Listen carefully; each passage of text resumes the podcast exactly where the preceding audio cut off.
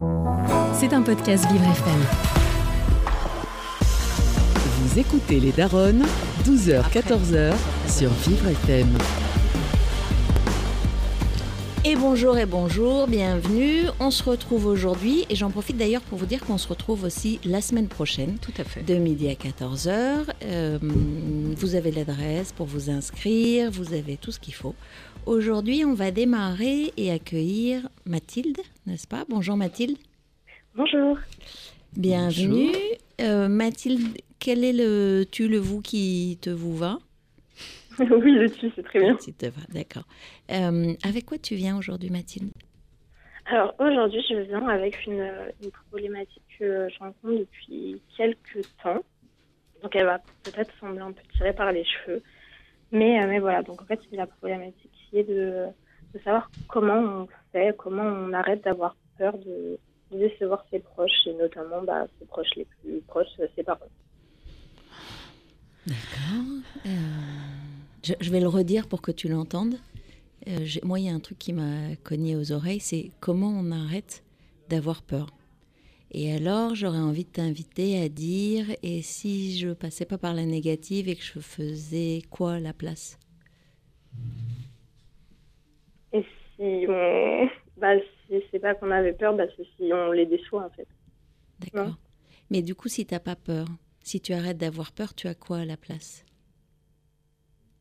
Bah, on prend le risque, De? Le risque, le risque de, de les décevoir. Ou au contraire, de leur faire plaisir Ou les surprendre Ouais, oui, bien sûr, mais bon, généralement, c'est avec la prise de risque, c'est euh, plutôt le côté négatif qui, qui revient. Généralement, tu crois? Oui, tu as l'air de, t'as l'air de dire que c'est souvent, c'est déjà arrivé. Non, non, je pense pas, mais euh, tu as peur de quelque chose qui n'est jamais arrivé. ouais, c'est plutôt ça, oui. D'accord Ok, très bien. Et, et- et quand tu parles à tes proches de ce que tu fais dans la vie, que ce soit euh, personnellement ou professionnellement, Mhm. euh, ils, ont l'air d'être un peu déçus par ce que tu proposes ou par ce que tu fais? Bah, déjà, ce serait plus une question, voilà, plutôt sur le plan professionnel. D'accord Et, et non, en fait, déjà, je pense que je les sens pas très à l'écoute sur euh, mes, mes envies. Et je pense que, non, ils- pas qu'ils seraient déçus, mais c'est juste, euh, je, en fait, ils se font peut-être une autre euh, vision de, de ce que moi j'aurais envie, qui est peut-être, en fait, qui est finalement pas, pas dans le même sens que bon, moi je vois cette, euh, ce futur, quoi, en fait. D'accord. Est-ce que je peux te demander quel âge tu as, Mathilde? Alors, moi, j'ai 23 ans. Tu as 23 ans. Waouh, t'as la vie devant toi. C'est formidable. D'accord. Donc, euh, le sujet, c'est que toi, tu te projettes dans un métier, parce que j'imagine que tu es encore en études euh, supérieures? Bah, en fait, euh, voilà, je viens tout juste de terminer mes, euh, mes études à la, à la fac. Mhm. Et donc, les, les choix qui s'offraient à moi, c'était de passer des, des concours pour continuer les études et m'insérer dans un métier en particulier ou de rentrer dans, dans la vie active. Et donc, finalement, moi, mon, mon choix et ce que je sens, enfin, ce qui me semble être mon envie sur euh, court et long terme, c'est d'en rentrer dans, dans la vie active dès, dès maintenant. Alors que euh, mes proches me, me verraient plus euh, continuer les études pour, euh, pour faire un métier en particulier. D'accord. Donc, c'est. Mais si tu vas maintenant dans la vie professionnelle, tu ne peux pas te projeter dans le métier qu'ils aimeraient éventuellement que tu non, fasses. en fait, c'est euh, c'est le. Ils aimeraient que je sois avocate. Et donc, pour être avocate, il faut passer donc les, les concours. Et moi, actuellement, c'est pas quelque chose qui, qui m'anime. Je suis même pas sûre de que ce soit un métier qui me plaise euh, réellement. Et donc, euh, actuellement, je suis euh, juriste dans une dans une entreprise. Mhm. Tu as partagé avec eux le fait que tu n'avais pas envie? Oui, bah oui, j'ai j'ai essayé, mais T'as essayé? j'ai l'impression que, que Tu n'es ça, pas entendu. ça rentre pas, ou qu'en tout cas, c'est peut-être que c'est compris par eux juste sur une lubie du moment, peut-être un ras-le-bol des études, un Et si c'est eux qui avaient peur? Peur que, que j'y arrive pas. Non, pas forcément. Quand on est parent, Peur pour on- toi. tu sais, on connaît peu de métiers. Aujourd'hui, c'est, ça bouge Mm. beaucoup, c'est compliqué. Avocat, ça fait sérieux, etc. Donc, euh, en tant que Mm. parent, on peut imaginer aisément se projeter en se disant, bah, elle a fait des études de droit, donc c'est légitime qu'elle puisse être avocate. Et du Oui, coup, euh, du coup, c'est- ça parle peut-être d'une peur à eux, qui serait que euh, ils angoissent pour ton avenir, ce qui pourrait être légitime d'ailleurs en tant que. Et tout en étant légitime, ça n'en fait pas un point de départ pour toi. Ça en fait quelque Non. chose qui leur appartient à eux. En fait, je pense que euh, ça part peut-être plus d'un bon sentiment dans le sens où ils ont envie que, que j'ai le plus de portes euh, ouvertes possible devant moi. Comme vous disiez, sûrement que ils disent que j'ai pu faire des études de droit, c'est un peu la suite euh, logique des choses.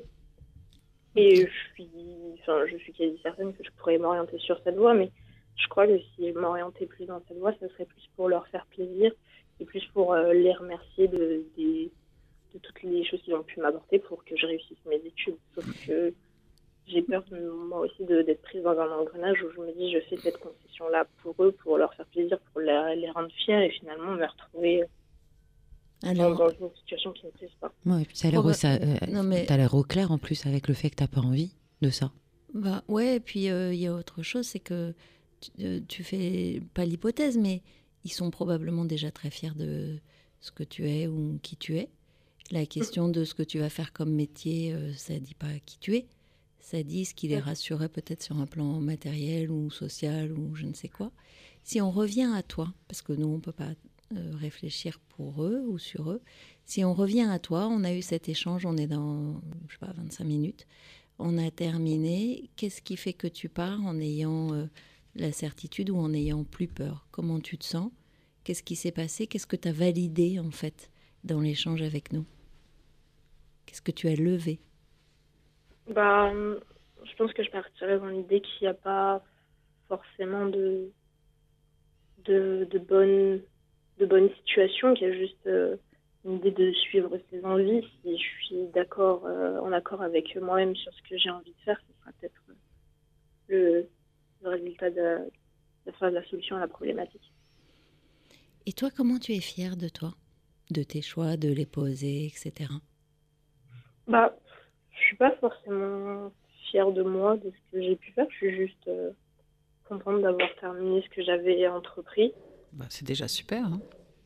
Oui, oui, oui, non, mais après, je pense que il faut juste voir si on est, on est bon dans son domaine, quoi. Pour l'instant, j'ai presque, enfin, j'ai, j'ai rien fait. Ah, si tu as déjà fait quelque chose, tu as mené un cycle universitaire à son terme, alors que la fac, c'est quand même euh, l'endroit où probablement il y a le plus de décrochage. Tu as identifié quels étaient euh, tes souhaits pour maintenant et pour la suite. Donc, tu vois, tu n'as pas rien fait. Tu poses le fait que tu n'as pas envie de décevoir tes parents. Donc, rebelote, tu construis. Donc, tu peux pas dire que tu n'as rien fait. Non, non, c'est certain. Enfin, je parle en tout cas sur, euh, je sais pas comment dire, sur du, palpable, du, matériel. J'ai, l'impression qu'en fait, euh, avoir réussi, euh, enfin, être allé au bout de, de mes études, c'était même pas une solution envisageable. Il fallait que je les, que je les fasse. Tu sais, pardon, euh, tu sais, euh, Mathilde, enfin de, de mémoire, parce que je suis passée sur les bancs de la fac de droit il y a longtemps, il me Mhm. semble qu'on est 2000 au démarrage de la première année, et puis peut-être euh, 1000, et puis, enfin, il y a une espèce de, peut-être que Flo, je, je vois Flo qui lève les Non, non, c'est exactement. donc non, elle est d'accord avec moi, elle, elle sait, en fait, je crois qu'elle connaît bien ces chiffres-là. Oui, en fait, euh, globalement, tu as un jeune sur deux qui commence un DUG qui soit se réoriente, soit arrête. Ce qui est quasi. Enfin, c'est, ça montre euh, combien c'est compliqué de s'orienter aujourd'hui. Donc, tu, enfin, déjà, tu peux être fier. Enfin, je, je- je rejoins euh, Rebecca de- du parcours que tu as fait et que tu as terminé. Donc, déjà, c'est une fierté. Tout le monde n'a pas. euh, euh, une maîtrise, euh, un master 2, euh, donc c'est, c'est déjà génial. C'est ce que tu as? Bon, bah, je peux t'assurer que c'est déjà très bien. Après, ce qui est intéressant, c'est que tu parles de ta peur. Moi, j'entends la peur ou je, je devine la peur de tes parents. Est-ce que c'est quelque chose que tu peux, tu peux poser avec eux? C'est-à-dire en leur disant Je comprends, je comprends, je ne suis pas parent, mais je comprends que vous puissiez être inquiet me concernant sur ces sujets. Mais si moi je vous disais que, que ma seule certitude, c'est qu'être avocate, c'est du temps perdu pour moi, Mhm. et si vous me faisiez confiance, comme vous m'avez fait confiance pour réussir ce master, je ne vous ai pas déçu, pourquoi je vous décevrais? Et de quoi avez-vous peur, tu vois? Enfin, renvoie-leur la question, en fait. Ou, ou même de quoi avez-vous besoin? Mais Ouais. peut-être qu'ils n'ont pas peur. C'est Non, non, non, je pense qu'au fond d'eux, ils ont aussi envie que je, je suive euh, mes envies et que je ne me retrouve pas dans une situation où je, je serai en mal-être de- Bah oui. d'être dans un Bah, métier. C'est le vœu de, c'est le vœu des parents. C'est en général, c'est que les enfants soient heureux. Après, dans la façon dont toi tu l'exprimes, c'est j'ai peur de les décevoir. C'est fort quand même. Et qu'est-ce qui Ouais, te parce laisse qu'en fait, je pars du, du postulat où, enfin, mes parents, pour leur dresser une situation personnelle, c'est qu'ils n'ont pas forcément fait d'études, donc ils Mhm.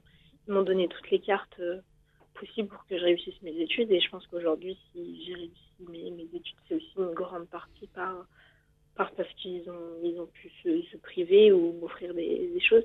Alors là, Donc après, j'ai aussi un, un certain cette, euh, devoir moral de, de, de réussir pour eux. Je pense que c'est Ouais, Mais là, tu as réussi déjà ou qu'est-ce qu'il faudrait de plus pour, euh, selon toi? De quoi ils auraient besoin pour euh, être très fiers de toi en plus de ce que tu as déjà fait? Bah justement, j'ai l'impression que le, le truc en plus et qui marquerait un peu le, la fin de, de cette course aux études, ça serait de- d'avoir mon diplôme d'avocat. Tu as l'impression que ce serait que tu sois avocate. l'impression. Voilà, exactement. J'ai l'impression. Oui, mais c'est t'as pas une certitude de ça? Non, mais puisque c'est ce qu'on me rabâche un peu. euh, Ouais. Oui, parce que finalement, Voilà. le droit, quand on n'est pas dans le droit, on se dit bon, on fait du droit, on est avocat. C'est un peu, Oui, c'est un ça, peu simplificateur, alors que le droit, ça ouvre à beaucoup de métiers. Donc peut-être que eux, dans leur dans leur champ de réflexion, ils, ils n'ont pas cette connaissance que toi tu as. Euh, Ouais, je, ouais, je, je m'en doute. aussi. Et donc pour eux, bah, Mais- c'est logique, euh, c'est c'est un peu comme si on fait médecine. Bah, enfin, finalement, on est médecin, donc on fait du droit, on est avocat.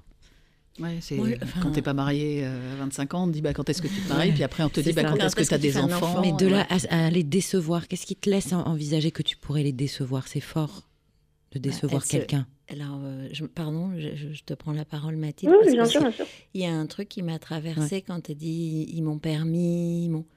Il y a- J'ai une émotion, moi, très forte sur euh, la pression que tu te mets, toi. Oui, ouais, oui. Euh, La dette. Donc, euh, la dette, exactement. Euh, ils m'ont donné et comment je leur rends. Mais Mm. en fait. Bah, leur c'est pour ça, c'est que actuellement, en fait, je pense que je serais prête à faire le sacrifice et le compromis de me dire je, je vais faire le concours d'avocat. D'accord. Bon, bah imaginons, Alors, tu, ouais. tu le fais. Voilà. Non, Donc, ou, même tu, ou même tu te dis je le fais dans deux ans. ouais. Ou je, le- même, même- tu le fais. Moi, Alors, j'ai un qu'est-ce- copain qui, se cherche à se marier, sinon. Enfin, tu vois, c'est de, c'est du même acabit euh, quand même un petit peu. Non, tu crois pas? C'est comme s'il te présentait un prétendant en te disant, bah, en fait, on aimerait bien que tu l'épouses. Tu l'épouserais? Non. Bah, C'est ta vie. Est-ce que eh, tu te rends compte que là, c'est non pour toi? Mais si t'as pas envie d'être avocate, Non, après, je me dis que dans tous les cas, ça serait pas non plus une. ah bah, c'est pas grave d'être. Alors peut-être la question, oui, la question à, à se poser, c'est toi, ton envie à toi. Bah, moi, en fait, j'ai aussi j'ai j'ai peur de faire ce choix parce que je me dis, est-ce que c'est pas une envie du moment? Ouais. Est-ce que euh, après, je sais que en soi, le, comme vous disiez, euh, euh, il y a un de vos amis qui, qui le passe euh, maintenant. Enfin, je sais que je pourrais reprendre ce concours Mm. quand, Oui. quand bon Oui, si t'as un semble. doute. Tu peux le reprendre quand tu veux, Mm. il me Puis semble. je sais qu'au bout de, de 7 ans d'études, on peut, il y a un système de passerelle qui fait qu'en étant juriste, on peut devenir avocat. Je sais qu'il y a plein d'autres moyens qui pourraient faire que si finalement je regrette, je, je pourrais l'être. Alors qu'est-ce euh, qui, qu'est-ce qui pourrait t'aider à clarifier ta réflexion quant au chemin que tu vas prendre? Puisque c'est finalement un peu ta Bah. question. C'est quel, quel chemin je peux prendre aujourd'hui Des certitudes sur l'avenir. Mais c'est- Je sais pas, c'est Mm. elle qui, m- qui Ouais. m'intéresse comme, comme réponse. Qu'est-ce qui pourrait t'aider? Bah, d'être. euh, de savoir que je fais le bon choix et que Alors comment tu pourrais savoir que tu fais le bon choix? Je sais pas trop, honnêtement. Est-ce que tu crois que les gens qui euh, ont choisi des spécialités au départ euh, étaient tous euh, complètement euh, certains euh, de leur orientation Non, évidemment que non.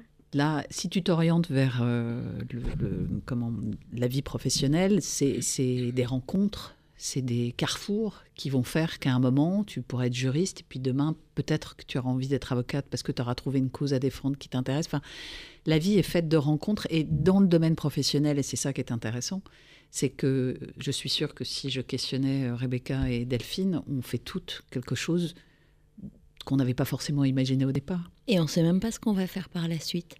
Et Ouais, en rebond de, de ce que dit euh, Flo, il y a une phrase de Mark Twain qui est très jolie qui dit que 99% des choses qu'il a redoutées toute sa vie ne sont jamais arrivées. Et donc, en te focalisant sur ce qui pourrait arriver ou ce qui ne va pas arriver, tu n'es pas en train d'être sur euh, l'instant présent, ce que tu es en train de faire maintenant, ce que tu vis maintenant, et de mettre euh, tes talents, ce que tu as transformé au service de tes rêves de maintenant. Et tes rêves de maintenant, c'est probablement pas tes rêves de dans 5 ans, c'est probablement pas. Donc, euh, il y a quelque chose peut-être à réfléchir sur, ok, aujourd'hui, maintenant, c'est ça que j'ai envie de vivre. Et après, c'est la, la question de, du comment est-ce que tu peux savoir si tu fais le bon choix? Si tu te projettes dans la situation euh, demain, donc tu décides de ne pas être avocate et tu l'affirmes et tu es à l'aise avec cette idée, si tu, si tu le ressens vraiment cette situation, est-ce que tu peux nous décrire comment ça se passe pour toi, dans ton ressenti? Donc, du coup, je ne serais pas, pas Ouais, avocate. Tu as fait ton choix là maintenant. Bah, je pense que si j'ai fait mon choix, c'est que j'ai pesé le pour et le contre. Donc, je pense que le sentiment que j'aurais, c'est un, soula- un soulagement finalement. Mm. Et le sentiment que tu as si tu te mets vraiment dans la situation? T'es juriste, là. Ça y est. Ouais. T'es comment? Tu te sens comment? Bah, je me sens libérée puisque du coup, j'ai Mm. fait le, le choix.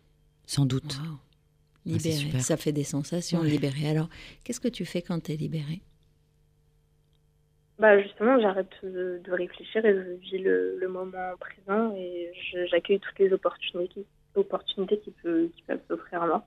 C'est pas mal ça. Tu t'autorises en fait. Tu t'autorises à Mm. vivre des choses en autorisant le fait que c'est un test et ça pourra te mener euh, sur un chemin, peut-être un autre. Tu as des outils pour rassurer tes parents en disant j'expérimente quelque chose que j'ai envie d'expérimenter maintenant et que je peux me permettre de faire parce que le métier de juriste m'intéresse sans jamais renoncer à éventuellement, si je le souhaite, à pouvoir renouer avec des études d'avocat. Donc en fait, euh, moi je, je trouve que tu es plutôt bien armé pour quelqu'un qui a peur. Et peut-être même euh, ouais, que tu peux leur demander seriez-vous déçus Si. Et qu'ils vont te dire bah non, pas du tout, nous on veut juste être sûr que tu es euh, dans un parcours solide pour toi. Oui, probablement que si je les, les confrontais à la question de savoir s'ils seraient déçus, ils me répondraient bien évidemment que non, mais je pense qu'ils seraient déçus, pas du choix que j'aurais fait, mais de ne pas m'avoir euh, permis de- d'aller jusqu'au bout alors que j'en aurais les, les capacités en fait. En fait, je pense qu'ils auraient un sentiment de, de non-accomplissement euh, personnel. Sauf quand tu vas leur apporter la preuve de l'inverse. Ouais. Oui, voilà. Si- donc, si tu te euh, sens bien, ça va bien se passer. chemin. Qu'est-ce que je juste euh, pour euh, verrouiller ce truc de déception, qu'est-ce que tu as pu faire par le passé dont tu penses que ça les a déçus? Bah justement, jamais en fait. J'ai- Donc, qu'est-ce qui risque de changer dans je ne les ai jamais déçus et là tout d'un coup je vais être décevante? Bah, c'est pour ça, c'est d'autant plus, euh, ça me met une, d'autant plus une pression en me disant euh, comment ça va se passer si c'est le, si c'est le cas. Ah oui, alors c'est une bonne question. Qu'est-ce qui se passerait si c'était le cas? Ah oui, de la déception. Mm. Ouais. Bah, ça c'est l'inconnu. Ouais. Bah oui, mais c'est l'inconnu dont tu as peur. Donc euh, si Mm, tu la précises, ouais, ça donne quoi? Bah, concrètement, ça donnerait, ça donnerait rien. Je, je sais que mes parents, ils sont déjà fiers de moi, mais Est-ce que ça remettrait en cause l'amour qu'ils te portent? Non, évidemment que non. Mm. Donc quel est finalement le risque Imaginons tu les déçois demain. Quel est le risque Bah, qu'ils comprennent pas mes choix après, Ah. comme vous disiez, c'est des... parce que je suis dans mon domaine euh, Mm. en particulier, donc je sais ce qui, ce qui est possible de faire, ce qui, Eh ben dis-le. Oui, et puis peut-être à quel moment tu penses que tu seras prêt de, de- d'avancer dans ta vie sans avoir leur aval sur tout ce que tu vas entreprendre demain? J'irai poil plus loin. Je me demande à quel moment tu auras le sentiment d'avoir remboursé ta dette et comment? Parce que je- ce que je sens, c'est que c'est des gens qui n'ont pas fait d'études, Mm. qui t'ont poussé, qui ont toujours été derrière toi pour te favoriser. Du coup, ils ont créé une, une formidable dette chez toi. Et, et tu, tu veux leur rendre par la fierté. Ouais, c'est ça. Mais mais il y a peut-être mille façons de leur rendre autrement, de leur dire merci autrement. Est-ce que tu as pensé à ça? Ça pourrait être quoi, Bah, en par fait- exemple? Bah, jusqu'à maintenant, c'était de, de me dire c'était que je, je réussisse tout ce que j'avais entrepris. Donc, euh, bah, Ça, ça va pas changer, ça va être Ouais, formidable. il n'y a pas de chance, pour- il n'y a pas de risque pour que les choses changent. Mais tu vas choisir ta voie, c'est la tienne, donc ça c'est c'est normal, c'est ta vie. Donc ça c'est. Mais comment tu pourrais leur dire merci en fait, sans être Sans obligé de leur faire plaisir et de te sacrifier sur l'autel de l'avocat? Bah, les remercier, ce serait euh, en leur rendant ce qu'ils ont pu me, me donner. Mais comment? Ah, euh, tu sais, Là, actuellement, je sais pas trop. elle, elle te, la flotte questionne sur la question de l'avocat. Il y a quelque chose qui me vient, mais je ne sais pas, vous confirmerez. J'ai rencontré beaucoup d'avocats qui renonçaient, enfin je dis beaucoup, c'est au moins trois auxquels je pense, Mhm. qui renonçaient à leur pratique parce que économiquement c'était pas viable, parce que le Ouais, développement. Donc tu vois, si c'est d'aller rassurer un statut ou une sécurité financière, ce n'est même pas une certitude.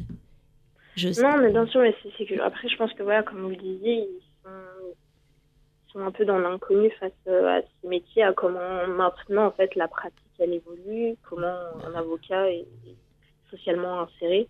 Et t'as as été Et- pédagogue sur ce, sur ce sujet Sur leur expliquer les différentes Non, pas pistes forcément, parce que je me vois mal euh, leur euh, expliquer entre guillemets euh, la vie, quoi. Et Bah, Bah, je pense tu pas leur expliques un truc que tu connais. Ouais. S'ils ont jamais vu Internet et que tu connais Internet, ça va pas te sembler euh, incongru de leur expliquer. C'est la même chose. Oui, là. c'est ton expertise. Tu peux partager avec eux. oui, je sais, mais après j'aurais peur qu'ils se disent euh, est-ce qu'elle me dit ça parce qu'elle a pas envie Mm. Et que pour eux, bah voilà, le métier d'avocat c'est un joli métier, ça, ça présente bien. Tu leur prêtes beaucoup d'intention, Mathilde? Bah ouais, enfin c'est vraiment un, comme un, un devoir moral en fait. C'est ça, c'est une dette. Vous êtes dans une relation d'amour, vous n'êtes pas dans une relation de business? Non, oui, je sais. Tu vois Oui. c'est- Euh, C'est-à-dire un que mélange des genres. nous, on est daronne, on n'attend pas que nos enfants nous rendent ce qu'on a pu leur donner, juste pour te faire un feedback de parents. Euh, sauf oui, non mais je suis certain que mes Sauf parents aussi. Sauf à l'EHPAD. Non, on a- enfin, je, je, Bah je oui. vais même dire je, je n'attends pas que mon enfant me rende tout ce que j'ai pu lui donner. Ouais, on n'est pas dans une relation de, de dette, donc euh, mais- euh, et le chemin de vie que il ou elle pourra prendre, ce sera son choix. Et ce qui importe les parents, c'est évidemment d'être assuré, ça c'est vrai.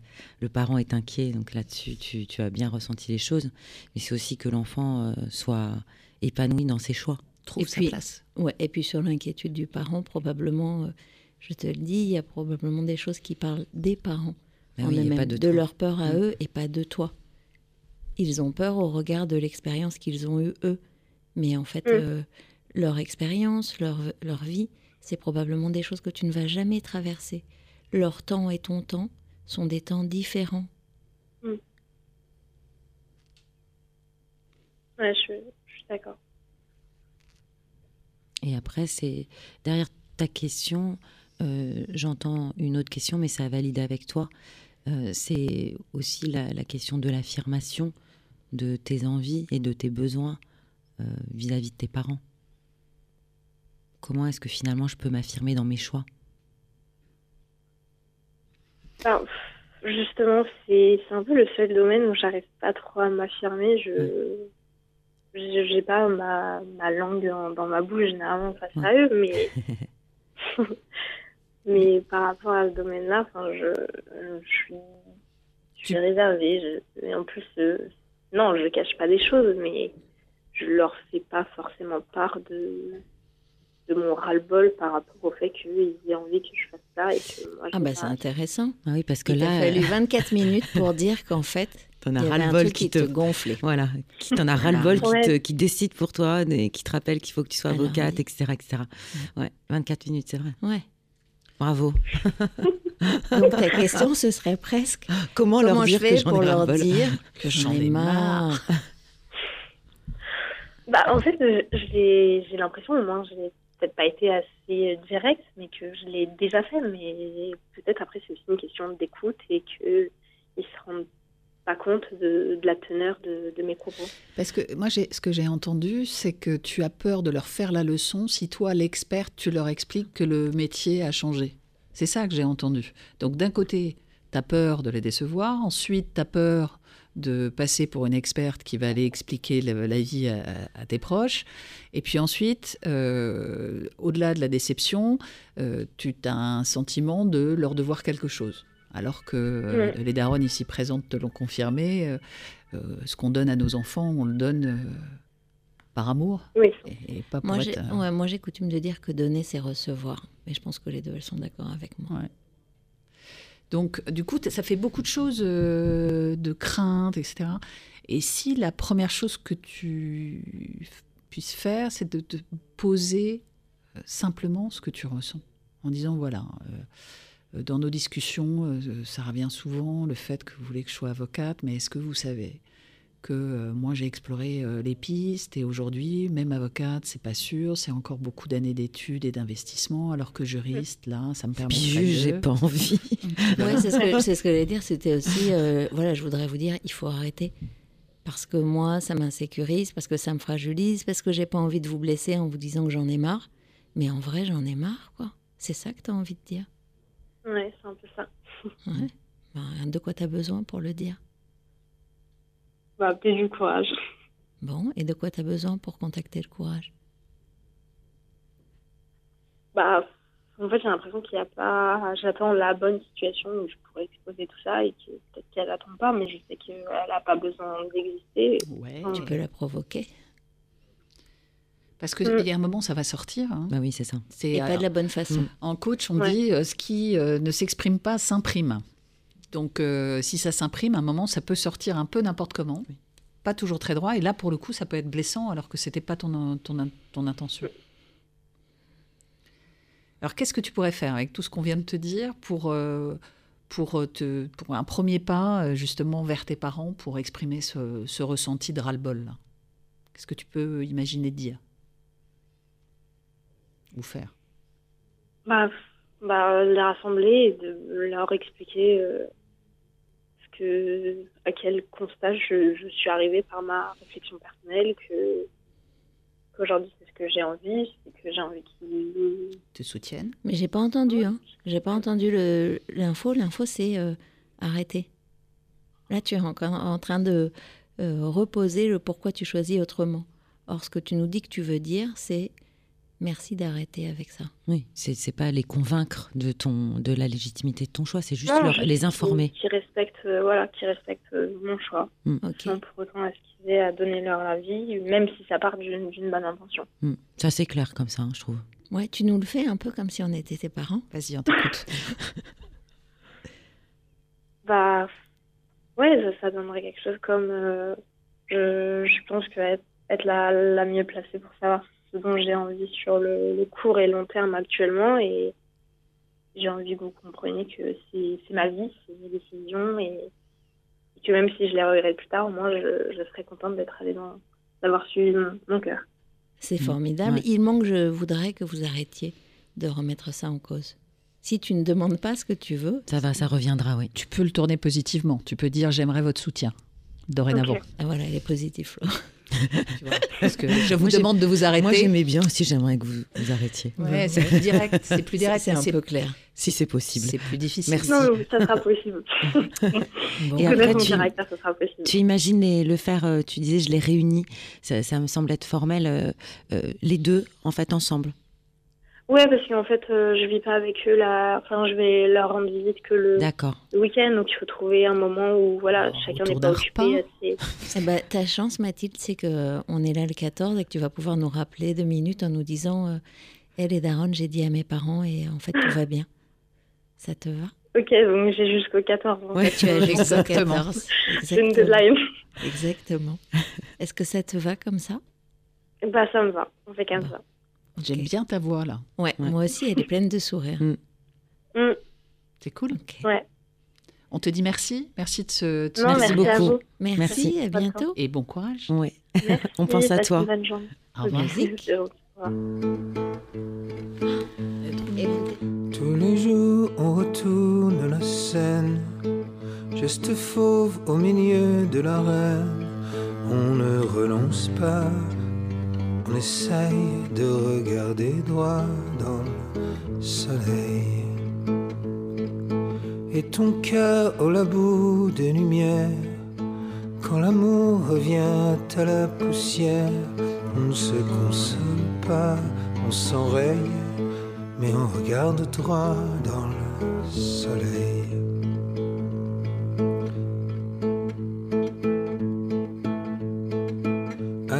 Croisée des hommes sans sommeil, l'enfer est myope autant que le ciel.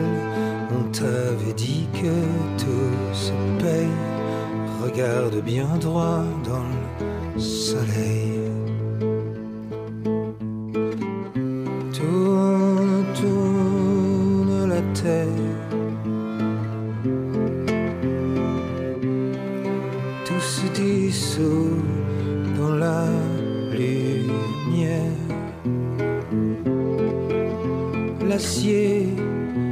Ombres qui marchent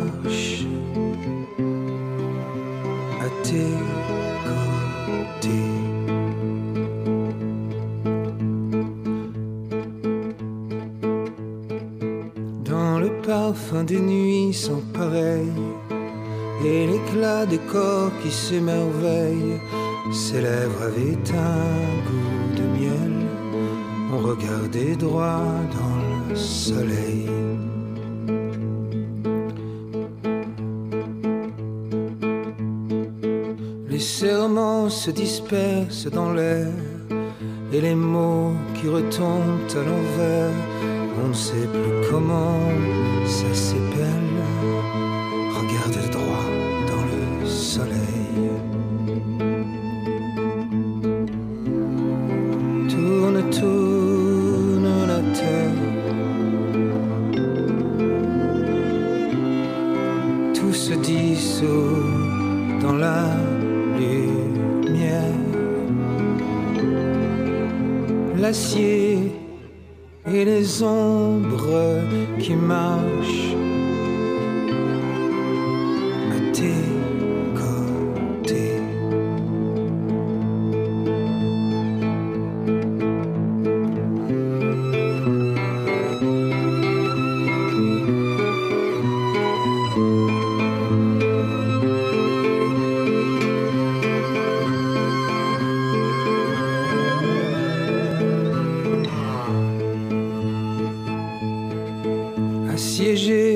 Le chant des sirènes, sentinelle au milieu de la plaine, le tranchant de l'œil en éveil pour regarder droit dans le soleil. 12h, 14h, les Daronnes vous accompagnent sur Vivre FM. Alors bienvenue, nous aussi on va droit dans le soleil et je pense qu'on va y aller avec Caroline. Bonjour Caroline. Oui, bonjour. Bonjour Caroline. Alors on a l'habitude de plutôt de tutoyer mais en même temps on respecte les gens qui veulent être vous voyez. Est-ce que votre cas euh, Caroline?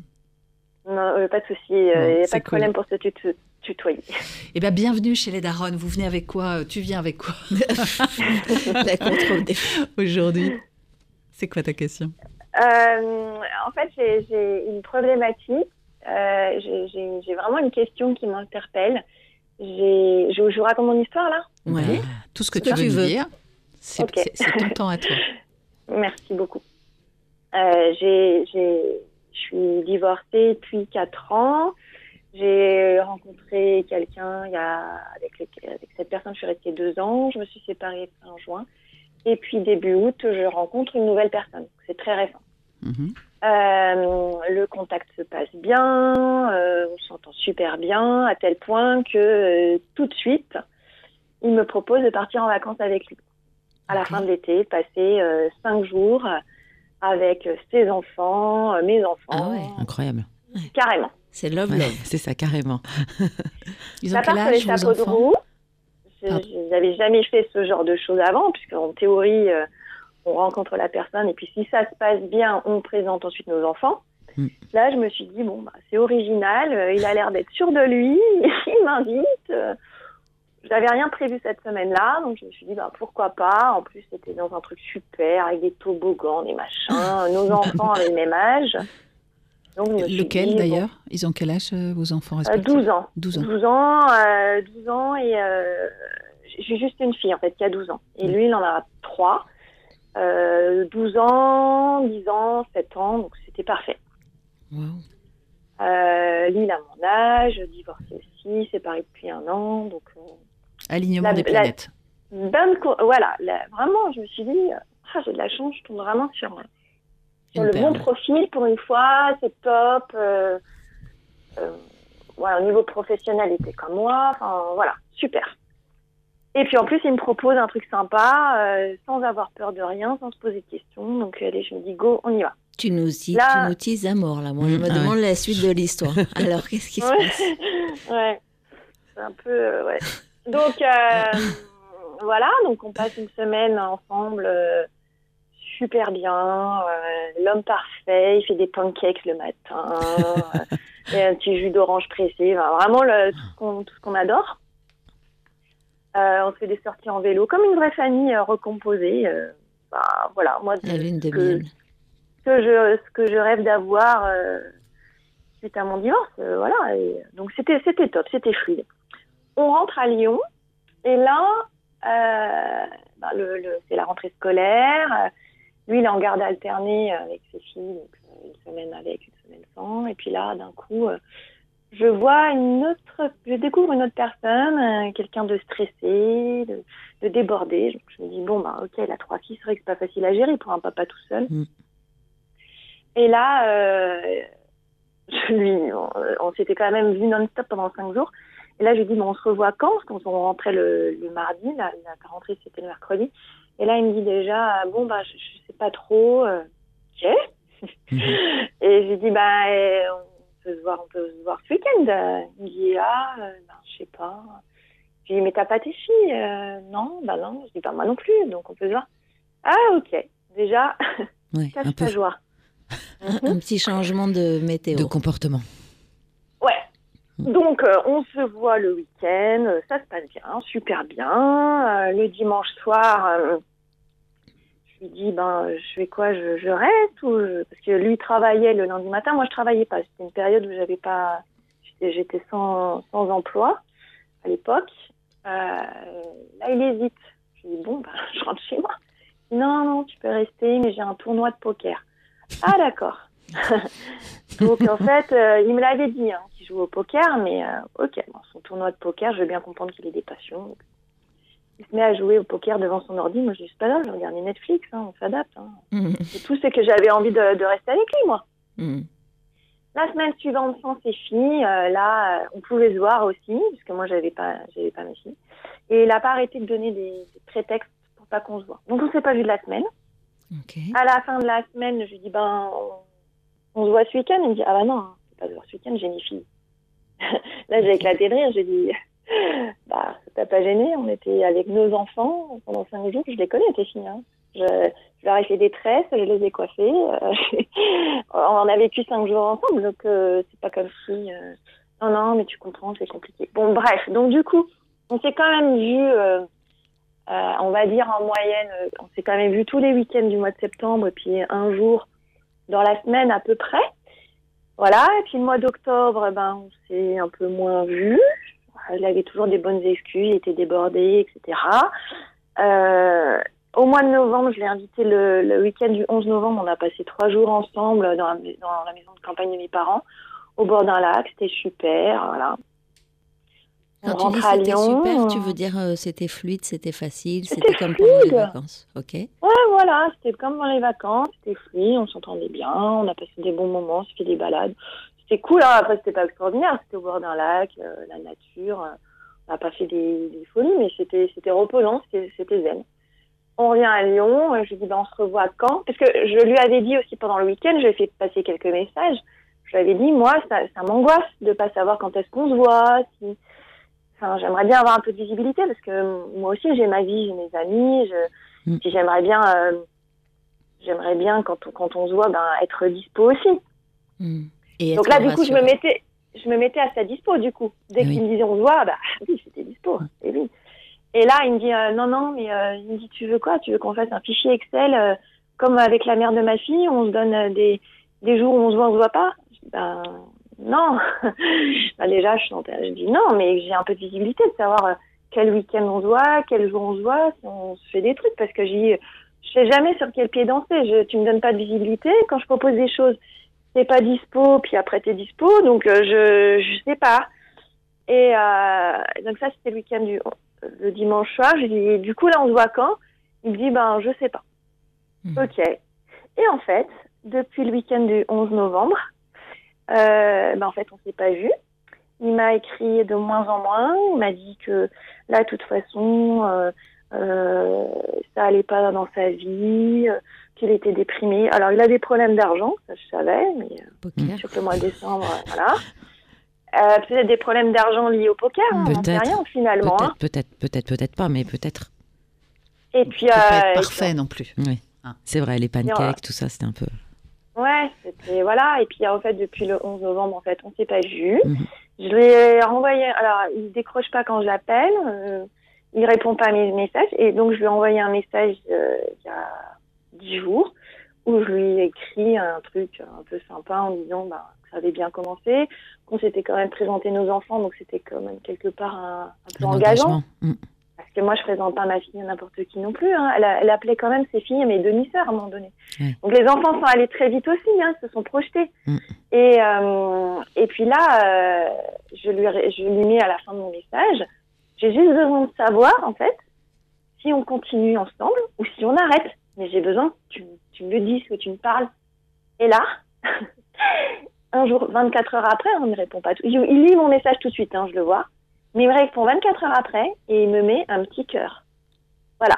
Voilà où on en est. Ah, il s'est rien passé là depuis?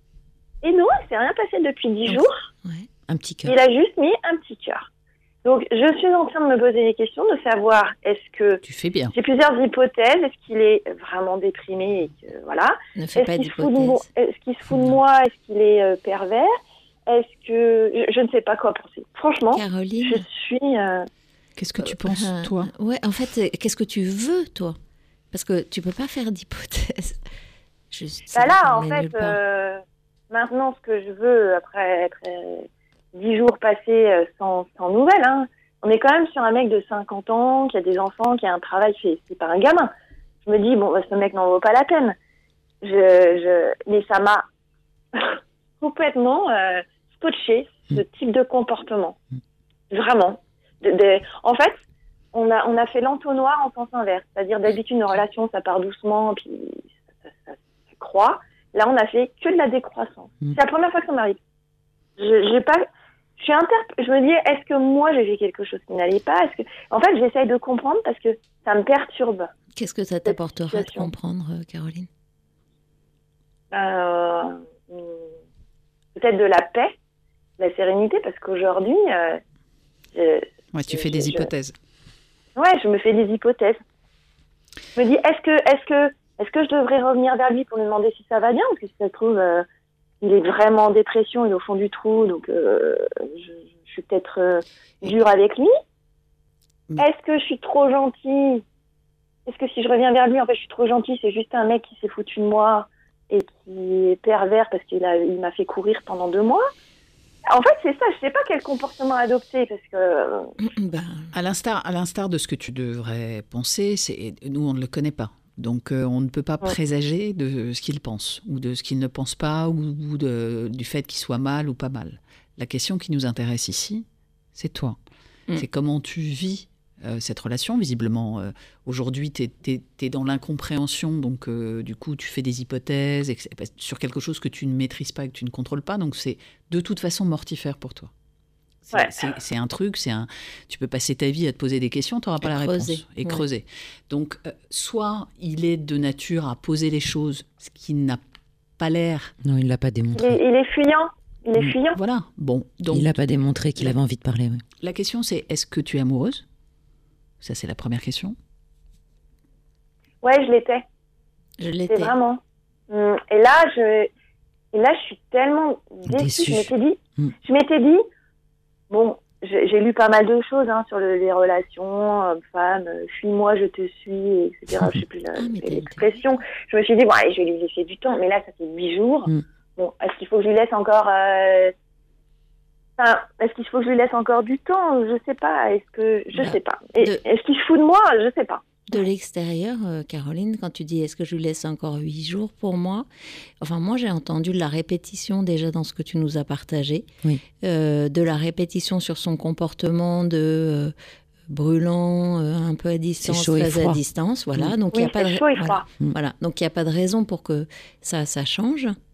Vraiment, visiblement, c'est un fonctionnement. euh, Si ça s'est Euh, produit peut-être deux, trois fois, c'est voilà. ça Et je trouve que deux, trois fois, C'est entre. des- Oui, c'est- Il y a un schéma. En fait, il- oui, il y a un schéma. Tu dis septembre, je me disais, euh, enfin voilà, tu dis septembre, on est en novembre et tu nous as fait, on est en décembre et tu nous as fait déjà trois boucles de répétition. des montées, des descentes. Voilà. Mm. Donc c'est son fonctionnement. Donc la question Ah c'est oui. pas tellement ça. La question c'est qu'est-ce que tu as envie de vivre avec ce fonctionnement?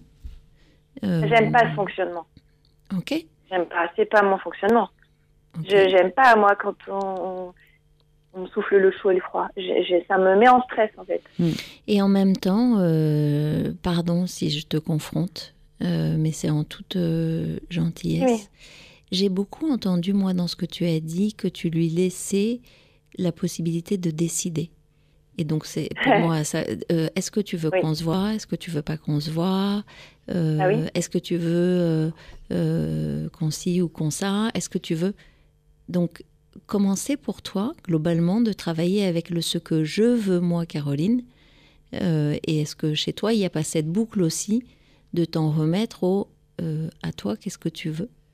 Et est-ce que c'est en fait, quand je lui proposais des choses, j'étais plutôt euh, meneuse et je proposais plutôt des choses au début. Chaque fois, il refusait. Oui, ou, ou il refusait au début, puis finalement, il acceptait. Donc après, je me suis dit, bon, bah, puisqu'il veut prendre la main, je lui laisse prendre la main. Ça me changera, parce que d'habitude, c'est plutôt moi qui prends la main dans mes relations. Ça Ouais, peut être un peu plus je- subtil que ça, en il fait. il a aussi. pas l'air, il a pas l'air d'être force de proposition dans ce que tu racontes, quoi qu'il. Et ben non, du coup, il a pas du tout pris la main.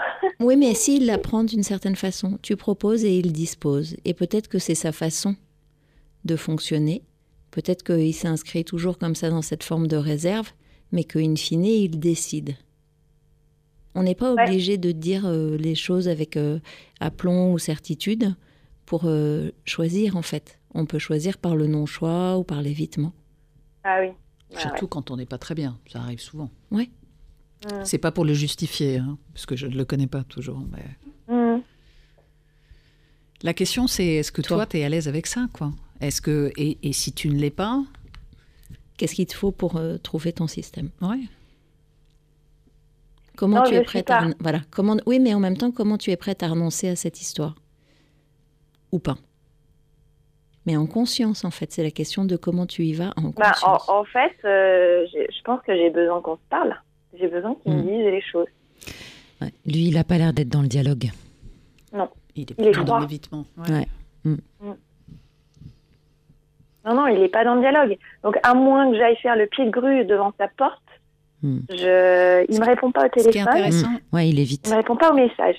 C'est déjà un message quand même. hein. Ouais, enfin oui. Et ce qui est intéressant, euh, si je puis me permettre, c'est euh, l'anecdote que tu nous as rapportée sur euh, le fait que tu lui demandais de la visibilité et il t'a répondu Est-ce que tu veux qu'on fasse un tableau Excel comme avec mon ex? Oui, Ouais. oui. C'est- intéressant parce que je pense que ça dit des choses quand même de lui. Ouais. ou de ce qu'il expérimente ou, ou de ce que voilà, c'est qu'il ne veut pas se sentir oppressé, contraint par la relation. Moi, c'est ce que je lis dans sa réponse. et moi Ouais. aussi c'est ce que je ressens Et de fait, en fait, là où toi, c'est légitime quand on a vécu euh, fusionnellement comme ça pendant cinq jours et Ouais, que il voilà, et il s'est quand même emballé. lui, il a voilà, il s'est probablement emballé dans quelque chose qu'il a peut-être un peu dépassé, et qu'il qu'il l'a pressurisé, peut-être. Et de fait, euh, ce qui te renvoie, c'est euh, je ne peux pas te donner cette visibilité que tu demandes. Et pour moi, la visibilité, quand elle est comme ça, c'est une contrainte. Hmm. Puis ça ressemble trop à ma relation avec mon ex, donc c'est négatif. Donc, euh, en fait, ta demande qui, encore une fois, dans une relation normale pour, pour être légitime, elle est vécue comme une pression. Et s'il n'est pas super à l'aise, cette pression, Elle est peut-être insoutenable. Elle, elle, elle va pas le faire. Donc il préfère s'éloigner plutôt que d'être soumis à une pression parce qu'il voit bien qu'il n'est pas à la hauteur de tes attentes. Ah ouais. Donc, encore une fois, je ne le connais pas et je fais des hypothèses, tu vois, avec toi, parce que je me dis, mais c'était intéressant ce, ce- ce retour d'expérience sur le tableau Excel, parce que c'est la seule chose un peu concrète qu'il ait dit. Tu vois bien que pour lui, c'est une pression et c'est c'est c'est quelque chose qu'il n'a pas envie de vivre. Une- il voit ça Ah, comme une. c'est c'est sorti du fond du cœur, là. Eh ben, C'est vraiment. Là, il l'a sorti. est-ce euh, ouais. que pour vivre cette relation, toi, tu es prête à abandonner ton besoin de De visibilité, visibilité. C'est ça la question. Si ta réponse est non, bah tu sais quoi faire. Alors, ma réponse est non. Eh ben, Ma réponse est non parce que moi, j'ai besoin d'échanges fluides, constants. J'ai besoin de communiquer avec une personne. Oui, c'est vrai que si tu as besoin de Pas constance, c'est pas c'est pas la bonne personne. Non. Je peux pas être en attente de savoir il va pas, il va m'appeler, il va pas m'appeler, ou quand je l'appelle, il décroche pas ou il répond pas à mes messages. Mm. Je, mais suis c'est pas quelqu'un qui, harcèle, hein. c'est pas une euh, relation. En vrai, c'est ce que tu décris n'est pas une relation. Une relation, t'as pas besoin non plus d'être tout le temps euh, en interactivité, mais, mais en tous les cas, il y a quelque chose, et il y a, il y a un ping-pong qui s'installe. Après, ça peut prendre du temps. Euh, sans faire de home marketing, euh, moi, le, le- temps qu'il arrête de cloisonner et qu'il m'ouvre la porte, ça a pris un petit peu de temps. Et rien que sur les messages, je me souviens avoir fait une fixette parce qu'il m'envoyait euh, des bisous euh, sans le cœur. Tu sais, les- les Mais oui, mais moi je trouvais aussi, c'est ça cette de- fête-là. je disais, mais en fait, on est amis, en fait. C'est ça ton sujet. euh, Vive les femmes. tu vois Donc, bon, Voilà. tu vois, on n'est jamais satisfaite vraiment non plus de, de, de ce qu'on peut avoir, mais ça prend aussi du temps.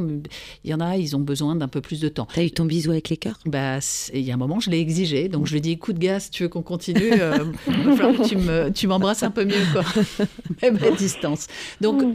ce que, ce que, ce que on veut te dire euh, globalement, c'est, c'est partir de toi, de ton besoin, de ce que tu peux accepter, de ce que tu ressens en tant que femme, en tant que hum, amante, et de, de respecter tes besoins. Parce que si tu respectes tes besoins, bah, tu pourras offrir aussi à Ouais. quelqu'un euh, cette interaction positive. C'est, c'est Ouais. voilà. Ça, Je ça me partait suis bien. euh, J'étais limite plus naturelle avec lui. Euh, sur mes messages parce que je, je, je pesais le pour et le contre de tout ce que je- Mhm. j'envoyais. Ah, forcément, bien sûr. Et peut-être que tu peux recommencer ça. Moi, je me disais, quand Flo te dit euh, respecte tes besoins, de au moins les réécrire, en fait, de les lui repartager en disant que tu comprends que lui, il a une difficulté avec une forme d'engagement, mais que toi, ça te met dans un truc qui te va pas et que pour ce motif-là, ça n'est pas possible pour toi.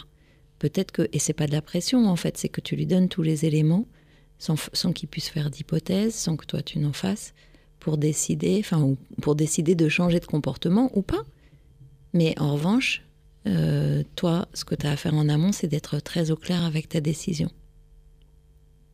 Mm. Est-ce que tu es prête à terminer cette histoire? Ouais. Quand on ferme une porte, quand on ferme une porte, on ouvre une fenêtre. Ah oui, elle- c'est très joli ça, Flo, elle dit ça, ouais. Et, et moi, je, je le crois volontiers. Faut un escabeau aussi. Parfois, parfois. mais, mais euh, si- tu arrives à, à C'est moins finir pratique cette quand même, la relation, si tu arrives à, à poser le fait que cette relation elle est toxique pour toi et qu'elle te convient plus, alors qu'elle est partie euh, sur les chapeaux de roue et que ça avait l'air formidable, Mm. c'est sûrement une grosse déception et on compatit. euh, Ouais, c'est le deuil toi, à hein. faire de ça, de, cette, euh, de ce moment. Mm. Mais Ou si tu cas, le fais, ouais. tu t'ouvres à d'autres possibles et peut-être que ça ira moins vite, tu seras un peu plus échaudé, tu feras plus attention. Mais pour autant, la ça. décision que tu as prise, il faut, il- enfin, c'était la bonne. Enfin, elle l'a pas encore vraiment non, non, prise, mais, j- j'entends d'aller passer ses vacances Ah bah parce oui, que les sûr. planètes étaient Ah oui, oui, alignées, bien sûr. Ah parce oui, que oui, j'entends qu'elle, du coup, elle se dit ah, Ah oui, j'aurais pas dû. dû, Ouais, ouais, ouais, raison, t'as raison.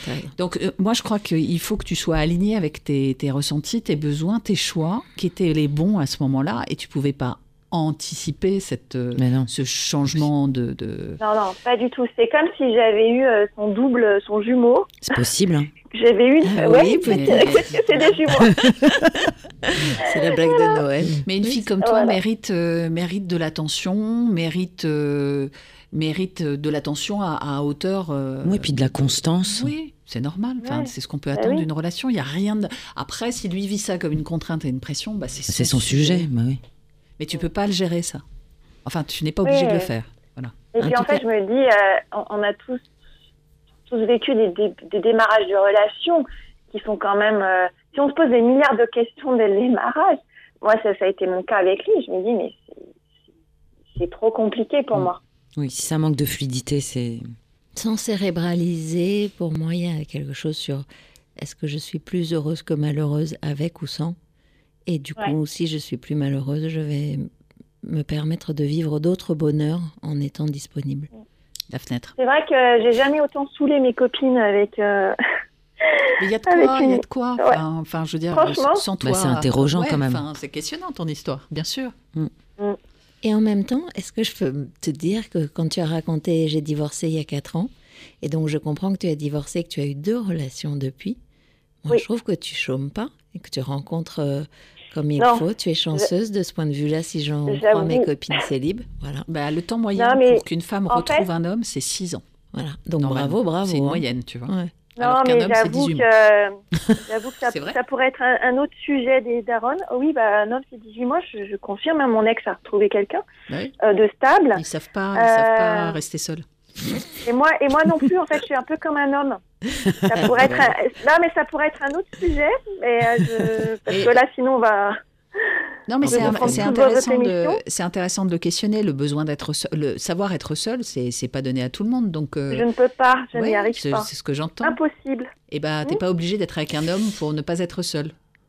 Tu n'es pas obligé d'être avec un homme homme pour ne, pas, être seul. Tu, pe- tu penses Tu à un animal pas obligé d'être avec un homme. J'ai deux chats, c'est bon. Ah, Non, tu, tu peux être avec tes amis, Ah tu oui. peux aller au cinéma, tu peux. Enfin, l'homme n'est pas euh, forcément. bien euh, sûr, bien sûr. L'homme ou la femme, enfin l'amour. En tout cas, euh, en tout cas, ce que ça dit, c'est que euh, si celui-là sort, probablement que tu rencontreras quelqu'un d'autre et que ça c'est pas un souci pour toi et que ça peut travailler à l'endroit de ton éventuelle peur, puisque finalement tu te débrouilles pour retomber toujours sur tes pattes. Donc, oui, euh, oui, oui. Au Oui, suivant. pas. Au suivant, oui. Oh là là. Au suivant. On aurait dû, voilà, on aurait dû mettre Brel. euh, On aurait dû mettre Brel, ouais. Non, on n'a pas choisi Brel. Et peut-être qu'en lâchant un peu sur la relation, il va revenir et s'expliquer. Bah, en même temps, Ouais, elle mais fais met pas trop attention. de pression. hein. Ouais, enfin, bah, Non, oui, mais elle a une attente. D'abord, il y a une pression inconsciente. Excuse-moi, possiblement qu'il y a une Ouais. pression inconsciente qu'il la sent. Mm. Euh, et sois au clair avec toi-même parce qu'effectivement, elle a raison, Delphine. Probablement qu'il va revenir, mais probablement que toi, tu vas recommencer aussi dans tes attentes En fait, qui mettent euh, sous pression. j'ai- je me suis mise une deadline. En fait, demain, c'est mon anniversaire. Ah, bon anniversaire. Alors, euh, ouais, on avance. Et donc, je me suis dit, ben voilà, il le sait. Euh, si, euh, si demain, il ne m'envoie pas de message, il ne fait pas mon anniversaire, je considère que Jean-Pierre, si tu nous écoutes, appelle Caroline demain. Jean-Pierre, oh, C'est moche comme prénom, comment il s'appelle? Euh, ouais, non. Ah, bon, je dis pas. Euh, je, je le dis pas, mais c'est plus style Benoît comme prénom. Ah oui, c'est joli. Jean Benoît. Et Jean-Pierre. Jean-Benoît. JB. Mais en, même temps, si t'envoies un truc du style joyeux anniversaire, bisous cœur, est-ce que ça t'avance assez- oh, ouais. Ouais, non, en fait, non. Ouais. Donc je, je- je me demande si le sujet n'est pas, euh, enfin c'est moins la deadline ou le message qui pourrait, le fait qu'il pense à ton anniversaire. Que la décision. Ouais, Mm. que, que de savoir ce que tu poses avec lui. En même temps, s'il ouvre le dialogue, tu peux, tu peux répondre. Oui. Eh ben alors, euh, on l'a déjà dit à l'auditrice précédente, on te le dit, on aimerait bien avoir des nouvelles Ah oui. la semaine prochaine. Ouais. Mais juste, tu nous appelles deux minutes et tu nous Ah. dis, euh, j'ai eu l'appel, j'ai pas eu l'appel, euh, je suis Ah, euh, dans l'ouverture pour 2023 ou pas. Et je vais donner le numéro de téléphone de l'antenne en même temps à tous les auditeurs et les auditrices qui nous écoutent. C'est le 01 56 88 40 20. 01 56 88 40 20. Comme ça, si tu veux nous appeler la semaine prochaine, eh bien, tu as le numéro. Ça te va, Ah bah, Caroline super. Bah, super. Merci en tout cas pour vos bons conseils et ces éclairages. Eh ben, Merci, merci à toi. Merci beaucoup. À bientôt. À bientôt. À bientôt. Au revoir. Au revoir. Au revoir.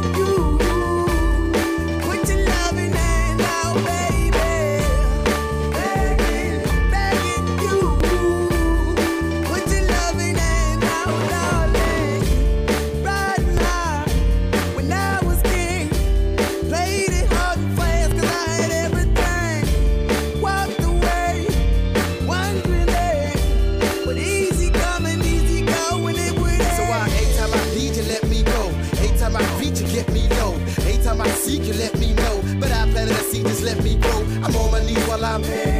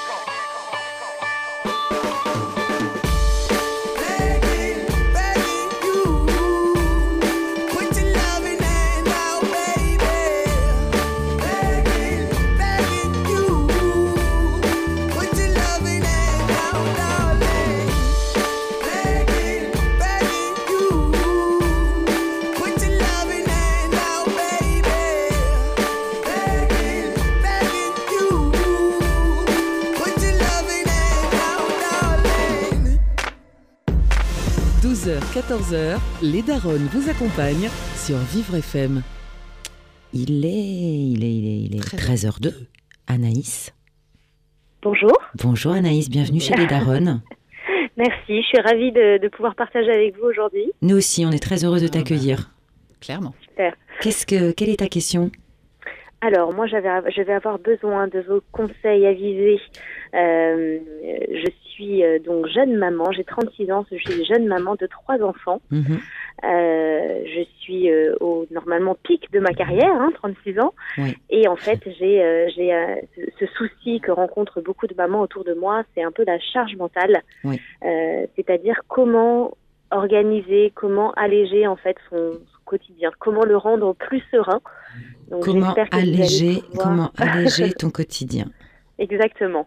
Quand on a trois enfants et Ouais. qu'on travaille euh, beaucoup. Oui. Concrètement, ça voudrait dire quoi un quotidien allégé Ça voudrait dire ne pas avoir euh, systématiquement des choses à penser sans cesse. euh, alors ça peut aller euh, du euh, linge qu'il faut laver, aux courses qu'il faut faire, aux tous les repas à préparer, euh, les rendez-vous médicaux à prendre pour les enfants. euh, bon voilà, il y a toujours des choses, des factures à régler, etc. Toujours des choses euh, qui sont euh, qui sont ancrées toute la journée, qui nous empêchent d'av- d'avancer finalement sur d'autres euh, d'autres choses. Comment essayer d'être un peu plus euh, un- peu moins stress finalement. Mm. Est-ce que, est-ce que ce que tu questionnes, c'est comment je vis euh, les pensées ou comment j'optimise mon organisation?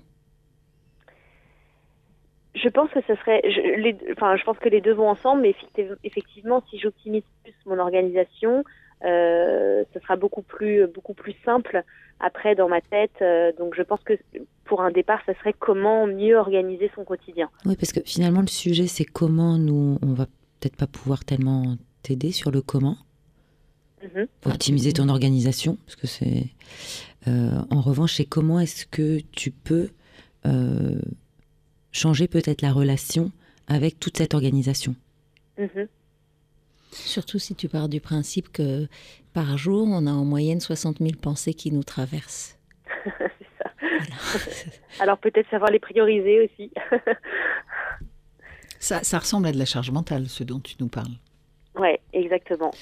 Donc c'est c'est un sujet qui est un peu d'actualité, qui est d'ailleurs euh, tout à fait euh, euh, enfin, mieux accepté euh, sur euh, aujourd'hui euh, au, sein, au sein des, enfin, de notre société. Enfin, en tous les cas, on en parle comme étant une souffrance. Et euh, généralement, quand on parle de charge mentale on- dans une famille, on dit que c'est un sujet du couple. Mhm. C'est-à-dire que, euh, surtout quand on est parent de jeunes enfants, la- le fait d'être soutenu, accompagné, de pouvoir se répartir les tâches ménagères, les tâches administratives dont tu parlais, les factures et tout ça, en plus des enfants, avec tous les aléas qu'on connaît sur des jeunes enfants, est-ce que c'est quelque chose euh, que tu vis au quotidien ou c'est compliqué de, de, enfin, en termes d'organisation justement dans ton couple? Alors, j'ai de la chance d'être très, d'être, d'être aidée. Et mon mari, euh, mon mari m'aide euh, au quotidien et sans aidée. lui, euh, D'être sais pas aidé. comment je ferais. Je te Oui. coupe, Anaïs, tu as dit Oui. d'être aidé. En fait, tu- pour moi, tu as mis le nœud du problème. C'est que tu es aidé pour faire. Et ta demande, c'est comment je suis aidée pour ne pas penser ou pour penser. Mhm. Et en fait, la, la réalité dans les ménages, alors je, je suis généralisante, c'est un peu idiot, mais euh, c'est vraiment la question de. C'est pas la question de la répartition des tâches, c'est la répartition des, des réflexions et des encours. Ouais. C'est- se décharger de, de dire, là, quand tu viens d'évoquer euh, les tâches administratives, c'est de dire, bah, moi, ça y est, c'est terminé. Je ne m'occupe plus de rien qui a à voir avec l'administratif et je n'y pense même pas. Parce que ce que tu as évoqué tout à l'heure, c'est euh, planifier les rendez-vous médicaux. Oui, c'est la pensée. C'est la pensée. C'est à ce Ouais. niveau-là. Donc c'était Ouais. plus, c'est pour ça que la question de Rebecca au départ sur euh, le comment, c'était plutôt, euh, c'était plutôt pas comment mieux m'organiser parce que tu semblais être assez organisée. Mais c'est plutôt comment, comment est-ce que je peux euh, sortir toutes ces pensées de ma tête Ouais, qui tournent en boucle toute la journée et qui m'empêchent d'avancer. Oui, c'est vrai, parce que même si effectivement on est, on est deux à faire les tâches du, du, quotidien, Mm. euh, c'est moi qui suis dans l'anticipation et c'est c'est moi qui appréhende en fait le planning familial. Donc, The brain. effectivement, vous avez raison, c'est ça qui, euh, qui, qui pèse en fait euh, et qui nous met un peu sur les rotules, quoi, finalement. parce qu'on pense à tout. Parce qu'il fait très bien, mais il faut que je lui dise de faire. Ben oui. Voilà. Ah oui, c'est assez fréquent. Euh, c'est fréquent parce que c'est, ça se fait presque très naturellement. Et franchement, si on regarde les parents, de- enfin les hommes, enfin les hommes, dis donc, on parle beaucoup des hommes aujourd'hui, mais euh, en fait, si on regarde les papas d'aujourd'hui, par rapport aux papas d'il y a 20 ans, aux papas de 40 ans, ils font des Ouais. tonnes de trucs qu'ils faisaient pas. Incroyable. Ah oui, le changement. euh, mm, mm. C'est, c'est vraiment radical. En revanche, il y a une chose euh, qui n'a pas changé, c'est ça. C'est prévoir les rendez-vous médicaux, prévoir euh, les trucs administratifs, prévoir les inscriptions dans les écoles, prévoir les achats de vêtements. Bon, ça courses dépend quand même, ça dépend. Bon, ok, Ça Delphine, dépend. elle a une- on- c'est quelque chose qui se, qui se planifie. euh, tu peux pas planifier tes pensées, mais tu peux effectivement, comme le suggérait Rebecca, déjà euh, te répartir euh, les, les sujets. Mm, exact, les sujets. Peut-être commencer par là.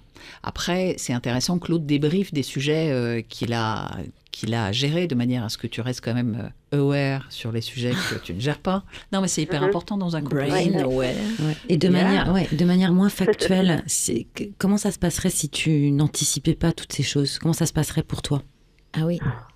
C'est quoi ta Ouais, relation à ça? J'ai entendu. Ah oui, bah, si j'anticipe, pas- par exemple, là, je suis en plein dans les, dans les photos scolaires qu'il fallait que j'achète, que j'ai acheté hier soir à 23h35, quand il fallait les acheter avant minuit. Enfin, c'est ça le problème, c'est que si on se met pas d'alerte et si on n'y pense pas, on est Mm. dans la précipitation et dans Ouais. le. voilà, les rendez-vous médicaux, là, mon tout petit, c'est les rendez-vous pour les vaccins, etc. Et enfin, j'ai déjà deux mois de retard. Enfin, vous voyez, je me mets une pression. Ouais. Et même en me mettant la pression, finalement, c'est vrai que parfois, on a- on n'arrive pas à tout, euh, à tout gérer, quoi. Enfin, Mm. il y a des choses, euh, mais euh, Est-ce que tu oui, alors peut-être qu'il y a certains sujets où je suis trop dans Oui, peut-être Ah, que je pourrais. non, non, c'était euh, pas- Ouais, j'avais pas de jugement du tout, hein. C'était mais- plutôt comment est-ce que euh, euh, tu le vis si tu es moins dans l'anticipation Si tu et si tu, si tu le loupes. Des, des- alors je Ouais. parle pas de rendez-vous médicaux parce que ça c'est c'est peut-être ce qu'il y a de, de plus important, mais euh, ah, il y a des sujets peut-être périphériques. que Si tu les évites, c'est pas forcément dramatique. Il y a ça.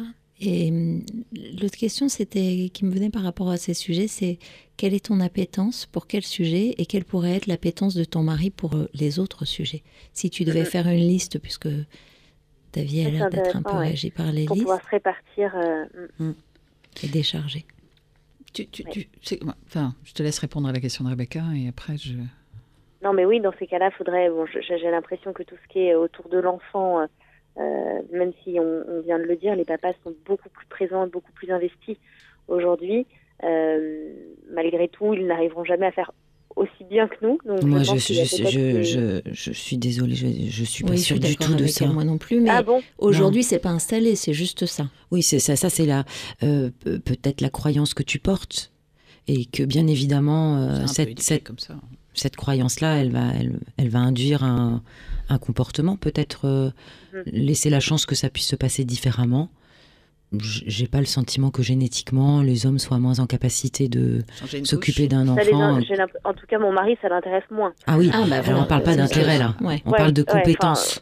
Ouais, ouais. Mais je pense bon, qu'en termes de compétences, puisqu'on en a une capacité, j'ai l'impression qu'ils sont compétents autant que nous pour euh, s'occuper des enfants. Mhm. Et après, est-ce que ça les intéresse Ça, c'est encore un autre sujet. Mais est-ce qu'on a, nous, envie d'être intéressés par ce qui les intéresse ouais. au risque de Non, se retrouver en charge euh, mentale et d'exploser euh, Ouais. Je non, sais pas. sûr. Mais il s'en occupe, enfin encore une fois, Oui. il s'en occupe euh, super bien. C'est juste qu'il n'est pas du tout dans l'anticipation. Et effectivement, s'il y a un pique-nique à faire pour une sortie scolaire, euh, voilà, si lui il serait prêt à le préparer, euh, à le préparer le matin même. euh, Oui. au moment Alors qu'est-ce qui se passe si lui il prépare, bon. si, si d'aventure tu le laissais Anaïs faire à sa façon? Parce que l'essentiel Bon. c'est que le, le pique-nique soit le prêt. résultat, c'est c'est Oui. ça. vous- Et si c'est un sandwich acheté à la supérette en bas de l'école, c'est, l'essentiel c'est que le- le- il y a un pique-nique. C'est vrai. Non, non, c'est vrai. Dans ces cas-là, c'est peut-être. euh, Ouais, ouais, faut peut-être que je, je, je priorise dans ces cas-là un peu les sujets pour savoir quels sont les plus les plus importants, ceux que je peux effectivement déléguer euh, déléguer à mon mari, euh, que lui puisse, euh, euh, puisse m'aider un petit peu. euh. Ah, Ouais, j'aime pas bien, si je puis me permettre un, euh, un avis. Oui. Euh, je trouve que le mot délégué n'est pas le bon.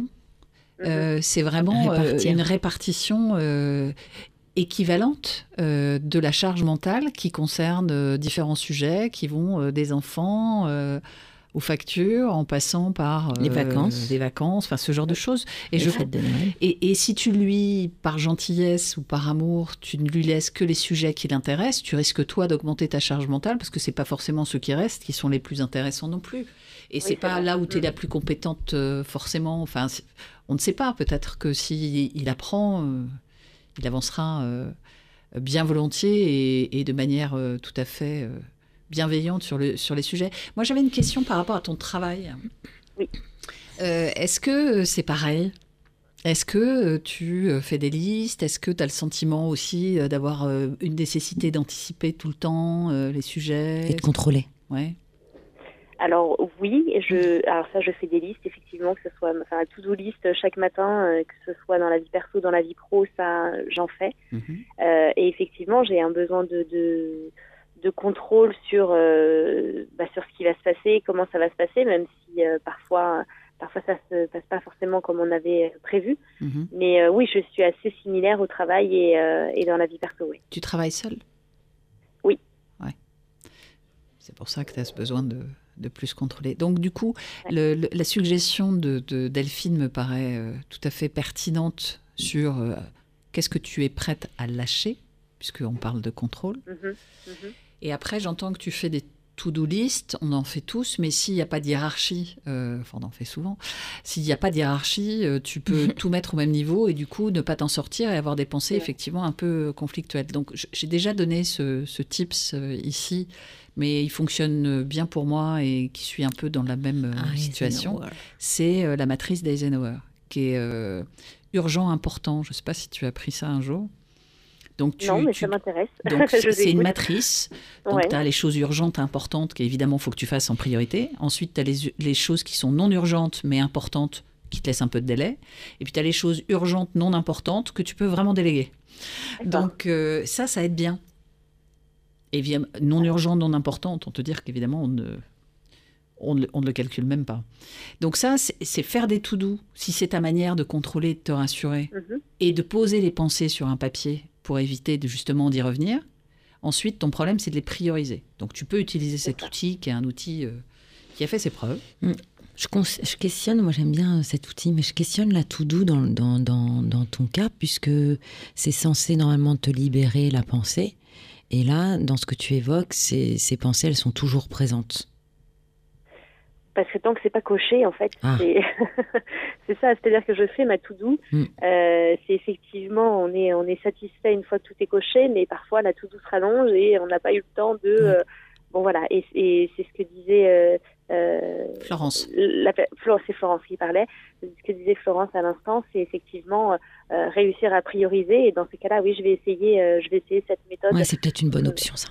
Ouais, tout à fait. Pour Parce qu'il qui y a un concours de to-do list aussi. C'est-à-dire que les to-do list où tu rajoutes tout pour euh, une pensée fugace qui arrive, etc., et tu la mets au même niveau. Donc, euh, il y a aussi le fait de dire qu'il y a des choses qui méritent pas d'être sur ta to-do list. Et d'être capable de les mettre à côté en te disant plus tard. C'est vrai. Et si je le fais pas, euh, personne va mourir. Voilà. Et Et, aussi- puis pouvoir après partager, ouais, ça c'est. C'est Et- une communication à avoir à deux, du coup.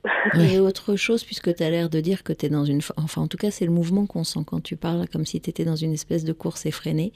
Du coup, aussi peut-être poser une échelle de temps. C'est-à-dire, ce à quoi je réfléchis que je pose pour le faire, ça concerne la semaine qui vient ou le mois qui vient, euh, et fixer des, euh, des limites.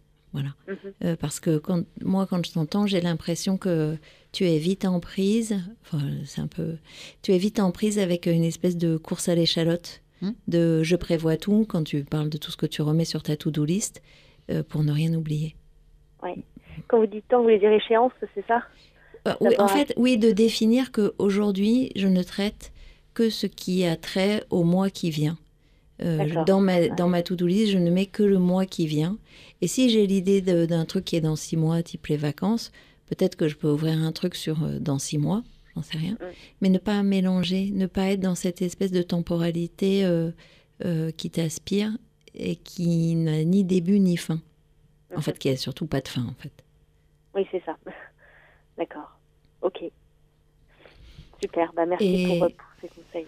Ouais, et on revient parce qu'il y a un truc qu'on ne s'est pas dit, c'est c'est comment pour toi euh, d'aller voir monsieur ce soir et de lui dire écoute, j'ai réfléchi, j'en ai plein la tête euh, et je suis très heureuse que tu m'aides, mais j'ai besoin qu'on se demande euh, ce dont on aurait envie tous les deux de prendre en charge intégralement. C'est-à-dire que moi, je prends les enfants, par exemple, et toi, tu prends, euh, je sais pas quoi, j'ai d'être hyper caricatural, j'allais dire la voiture. je suis nulle, pardon. je, je connais pas ton mari, mais le pauvre, vraiment le pauvre. euh, Bon, c'est vrai que c'est lui qui a géré la voiture aussi. Ah bah mais- voilà. Euh, voilà. Bon. Mais même sur les enfants, je pense qu'il y a des sous-sujets qui peuvent être totalement répartis. C'est-à-dire- Sous-sujet. Non, mais euh, si on Il réfléchit. y a une sous, en- une sous-to-do list. Euh, ben, en fait, sur les enfants, il y a des sujets qui vrai. sont liés à la santé C'est vrai. Que tu peux endorser. L'éducation. euh, Les loisirs. les loisirs. Voilà, je pensais aux loisirs quand tu disais le, le sandwich, de la, c'est les sorties. Donc, on peut avoir un truc sorti. Mm. Et on peut tout à fait Enfin, imaginer attention, euh, se répartir. euh, Là, ça devient, Je remarque. ça devient complexe. On va faire une matrice de les sous-sujets. Non, mais bon, c'est-à-dire que euh, la maman, elle n'est pas obligée de gérer tout ce qui a trait aux enfants. C'est ça que je veux Alors, dire. voilà. Et alors, par contre, ouais, ce qui est intéressant, du coup, en rebond, c'est euh, que ça serait intéressant que tu fasses la liste déjà de, des sujets qui te prennent la tête. Euh, quand, quand Flo dit là, euh, les loisirs, l'éducation, la santé, euh, Mm. euh, l'administration, que tu identifies et que tu partes de ça et que tu partes pas sur un truc totalement ouvert euh, du type bon alors tu as envie de faire quoi et vous allez en oublier la moitié. Oui, oui. Et ça te permettra de voir s'il y a des trucs qui euh, te prennent trop d'énergie. Parce que dans la charge mentale, il y a aussi les comment dire les sujets. Je, je pense en anglais aujourd'hui, c'est les sujets. À la qui- classe. là, topics. les sujets qui euh, qui euh, aujourd'hui. Enfin, des Alors comment on dit en anglais Comment on dit en anglais Topics, topics. Ah, je vois les sujets. Mais du coup, j'ai perdu mon idée. Les sujets qui euh, Bah oui, qui la- qui te prennent Qui te de stresse. l'énergie. Voilà. Ah oui. Plus que d'autres, oui. Peut-être il y a des sujets que tu fais de manière tout à fait fluide, que tu gères de manière fluide, sans t'en rendre compte. Euh, oui, il y en a, il y en a bien sûr, et puis il y en a d'autres, euh, qui- il y en a d'autres qui, qui, qui me prennent plus de temps ou d'énergie. Euh, Quelque chose de, de simple comme les courses, par exemple. En fait, préparer les repas pour pour tout le monde, euh, essayer de manger varié. Alors après, il y a aussi ça, il y a la quête de la perfection. C'est ça. veut, Moi, c'est ça euh, que j'entends enfin, depuis le début. Ouais, C'est-à-dire ouais. que j'ai qu'une envie depuis que je, t'entends. J'aimerais que tu me donnes des cours. De femme parfaite. J'ai l'impression que vivre avec toi, ça doit être super. T'avoir comme maman, ça doit être trop bien. Et, comme épouse aussi, et comme amie aussi, parce qu'en plus, avec tout ce que tu fais, t'as quand même le sourire, et tu sembles être charmante. Donc j'ai envie que tu me donnes des cours. Eh ben, écoutez, vous voyez, parfois, on perd, on perd pied aussi. Et, euh, et euh, non, mais oui, c'est vrai que cette quête de la perfection, c'est peut-être être une bonne mère, être euh, Ouais. C'est quoi être bonne une bonne travail, mère une bonne épouse. Non, mais là, elle, fait, est, elle est vraiment parfaite. plus, Ouais, elle est parfaite. Enfin, elle est parfaite jusqu'à ce qu'elle loupe les deux marches parce que Bah, son ça. désir de perfection va lui casser les Bah, deux jambes. Ouais. Ah ouais, c'est ça. Et euh, on, le dit souvent aussi ici, mais euh, on ne naît pas parent, on le devient. Donc euh, il y, a, aussi une pression sociale, il y a tout ce qu'on raconte. Juste, les enfants, ils ont besoin d'amour et d'un peu de nourriture de temps en temps et de vaccins pour éviter les problèmes. Mais globalement, les, les- les besoins des enfants sont beaucoup moins dingues important. ouais, que- Ouais, ouais. qu'on imagine. Comment ça se passe Oui, pour toi si, si tu laisses un peu la cape de, de super euh, maman, euh, super femme, super amie euh, dans le placard euh, de temps en temps? C'est-à-dire, comment ça se passe? Bah, Comment ça se passe pour toi? Comment tu le Qu'est-ce que tu ressens en Qu'est-ce que tu Ah. ressens bah, je culpabilise, je culpabilise Ouais. de pas être euh, de pas être proche de, de mes enfants. euh, j'ai l'impression que si je si je si je m'éloigne un peu de mes amis, je vais les perdre. Enfin voilà, c'est vrai que j'aime bien être, euh, Tu es, être présente un peu partout et Ouais. euh, tu es piloté par les peurs. mm, mm. Donc dans ton désir d'action et de contrôle, c'est la peur de pas être une bonne mère, de pas être suffisamment bonne pour eux, pour tes enfants, pas suffisamment proche de tes amis qui pourraient te tourner le dos. Mhm. Donc finalement, derrière aussi toutes ces listes, il y a aussi cette, euh, cette nécessité à exister, à être. Ouais, c'est vrai. Ouais, Mais- ouais, Pour les autres. Et- Un peu. tout à fait. Oui, oui, j'avais pas vu ça comme ça, mais effectivement, oui, c'est euh, quand on tire le fil, oui, on arrive à cette conclusion-là. Oui, donc ce qui peut expliquer pourquoi, parce qu'on pourrait se dire, oh, c'est quand même pas exagéré, on, on va pas s'énerver parce qu'il n'y a pas le pique-nique de près, c'est pas grave. Mais en fait, derrière tout ça, oui, pour toi, c'est important parce que c'est l'expression de, de ta façon d'être, de ta position. Ce que tu fais dit qui tu es Bah oui. dans ton monde. Ouais, ouais. Bah, Donc, si tu- revisiter ce monde. Si tu arrêtes de faire tout ça, ça veut dire que peut-être tu n'existerais plus de la même manière. Ouais, Donc ouais. finalement, la question, c'est comment est-ce que tu peux continuer à être ce que tu es?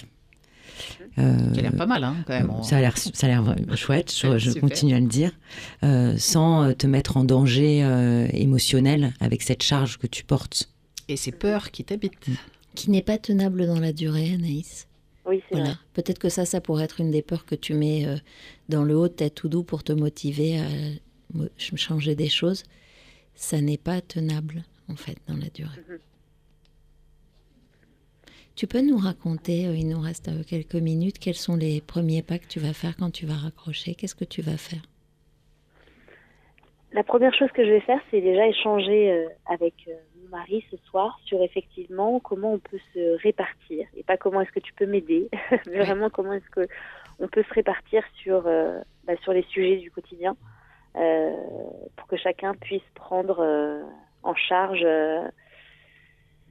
et, et pouvoir euh, anticiper et appréhender euh, du coup euh, ce, ce, ce sujet dans sa globalité. Euh, et puis je vais essayer de lâcher prise, enfin de, enfin en tout cas d'être peut-être un peu moins, voilà, sur les horaires, sur les menus, etc. Et, et pouvoir tester comme ça sur quelques jours et voir ce que ça donne sur mes enfants. Qui sont Tu effectivement peut-être.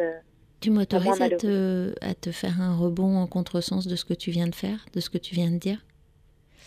Tu as dit... Tu m'autorises? Oui, oui, bien Ouais. sûr. Tu as dit, la première chose que je vais faire, c'est que je vais parler avec mon mari et poser comment on se répartit. Euh, Oui. Et derrière, tu lui as posé pour lui l'intention de ton comment. Et, derrière- et la phrase, c'est-à-dire que tu as dit pour qu'on anticipe et qu'on maîtrise. Mais en fait, si tu lui donnes le sujet, tu le laisses le gérer. À sa façon. Voilà. Et si lui, il n'a pas envie d'anticiper, euh, si ça déconne à un moment, peut-être que vous en parlerez. Mais tu auras encore de la charge si tu veux qu'il prenne le sujet À ta à façon. ta façon. Ah, ouais. Accepter Ah, il y a que lui gère. Ah. Accepter que lui gère les choses à sa façon. Je, je peux te Et donner, ta façon n'étant pas la façon universelle de bien faire quelque chose. je, je- je peux te donner une illustration euh, très claire. Un soir, je suis rentrée euh, plus tard que prévu et euh, mon ex était mari était avec euh, nos trois enfants, mangeant des chips devant la télé, tout habillé. Je suis rentrée, j'étais hystérique. Ils n'avaient pas pris le bain, Ouais, ils, c'est mangeaient, génial, ils mangeaient des chips, etc. Et je pense que c'est un des meilleurs moments qu'ils avaient passé avec leur père. Ouais, C'était un ouais. moment super. Moi, ça m'a rendu dingue parce que j'étais dans le contrôle de Oh, ils sont pas lavés, ils ont mangé des chips, ils, ils sont en train de regarder la télé. Comment c'est possible Demain il y a école. Enfin, j'étais voilà. Et le jour où j'ai vu ça et j'ai vu ce que ça a fait à mes enfants, je me suis dit en fait, euh, est-ce que c'est grave? Bah non, en fait, c'est pas grave. Ils sont euh, ils sont allés le lendemain à l'école, ils n'étaient pas complètement lavés. euh. C'est dégoûtant. Ouais, c'était dégoûtant. Ce que je veux dire, c'est, nuit. c'est- Ouais. on a, moi personnellement, j'imagine les daronnes autour. C'est en tant que maman, on a toujours envie que il y a, ça soit bien fait, Ah bah, mieux fait, machin. Mais, Bien mais sûr. en vrai, quand tu t'aperçois comment Moi j'aime bien les quand c'est mal fait. Ouais, moi aussi. Ça me plaît, je trouve ça réjouissant. Je trouve ça joyeux. J'en suis pas encore là, moi. Je, je- voilà, je, je me dis que juste prendre conscience du fait qu'il fera peut-être pas comme toi, mais que ça peut générer des choses, Mm. de la complicité entre tes enfants et, et ton mari, de une autre, une autre façon de vivre ça qui toi va te réjouir dans le fond. Et peut-être qu'il est beaucoup plus créatif que toi. Ouais. Peut-être que tu vas faire une découverte incroyable. Ouais, Il fait des Non, sandwichs aux chips.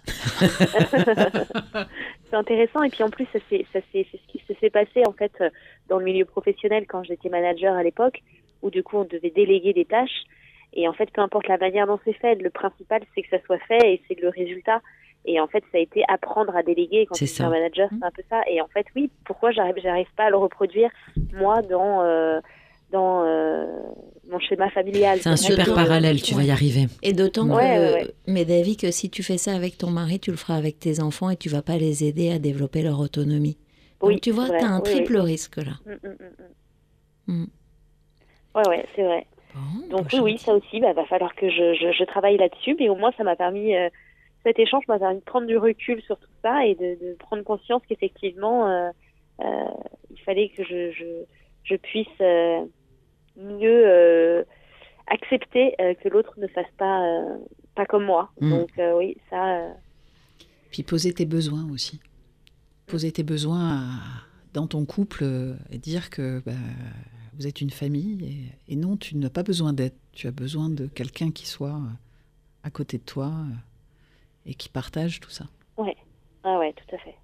Parce que Ouais. Rebecca, qui connaît bien ces sujets de burn-out et tout ça, donc on ne dit pas du tout que tu en es là, mais Oui, oui. quand elle Bon, ça peut, ça t'avertit, peut, la finalité, ça peut être ça. Donc c'est Ouais. vrai qu'il faut faire attention. quand elle t'avertit, et puis euh, sur, sur l'idée aussi de la responsabilité et de l'autonomie que tu peux laisser à tes enfants dans la réalisation des tâches que peut-être t'anticipes pour eux. Tu vois, se souvenir qu'il a un sandwich à préparer, ça peut être pas mal aussi à un de tes enfants. euh, Mm. De lui dire, Ouais, bah, rappelle-le-moi. Ah ouais. Parce que comme il a faim, il, rendre- il demandera.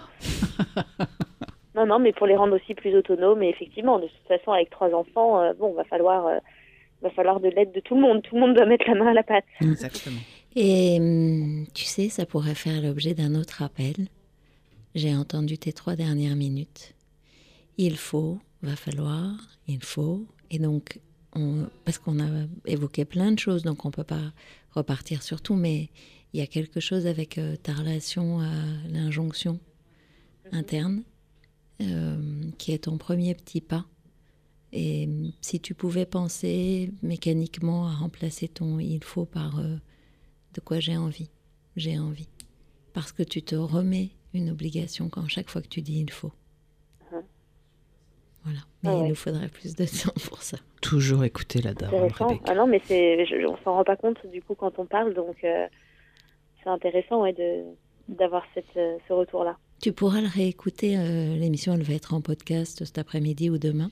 C'est très intéressant de se réécouter, euh, comme si tu étais en extériorité et, et comme si tu écoutais une autre femme parler et voir ce que ça te fait. Et peut-être que voilà, c'est motivant pour euh, faire autrement. Bien, ce sera le mot de la fin, Anaïs. Merci. Mais Merci euh, été un plaisir conseils. de- Merci d'entendre ce beaucoup. sourire Ouais. et ce témoignage. Merci. Merci, beaucoup. À Bon. bientôt. Merci à vous les darons. À bientôt, Anaïs. Au revoir. Au revoir. Voilà. Folie douce au carré. Folie douce, je te vois. Tu n'en as jamais assez. Ça s'entend. Je me retourne, je t'aperçois.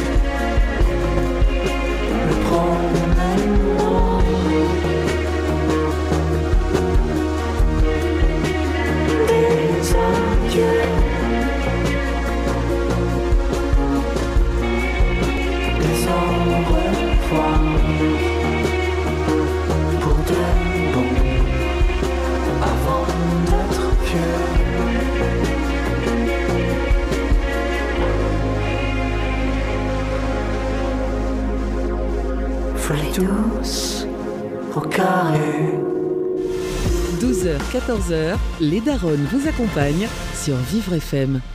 Et vous nous retrouvez avec Jérôme. Bonjour Jérôme, je suis avec Florence et Delphine et je suis Rebecca.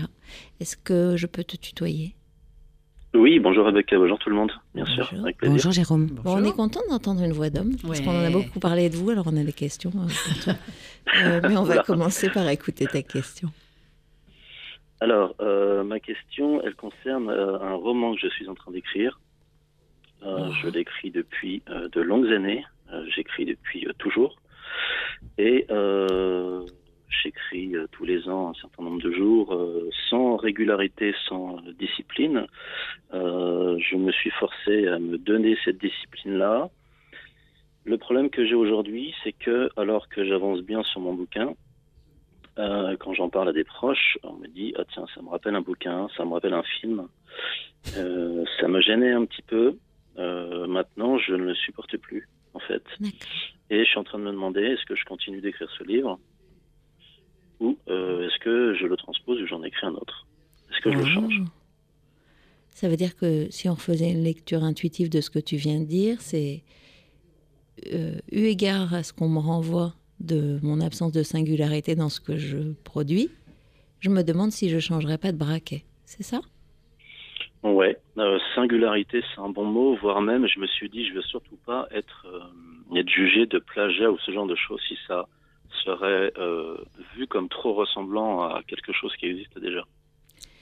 Alors déjà, enfin, pour travailler, pour donner des cours aujourd'hui et avoir, être, comment dire, sensibilisé aux questions du plagiat d'un point de vue purement technique, aujourd'hui, tu as des outils qui te permettent de voir si effectivement ce qu'on te renvoie est vrai, si tant est que ce soit le cas. Si tu as besoin de te rassurer de ce point de vue-là.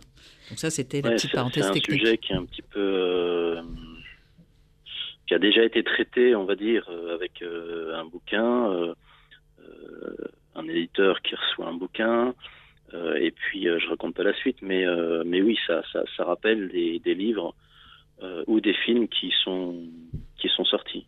Je suis pas sûre Alors de... l'issue et l'histoire n'est pas la même, mais ça me gêne quand même terriblement. Aujourd'hui, alors- ça me gêne. Je- je- alors, si on vulgarise un peu, euh, pour moi qui suis néophyte sur ton sujet, euh, combien de livres d'amour as-tu lu?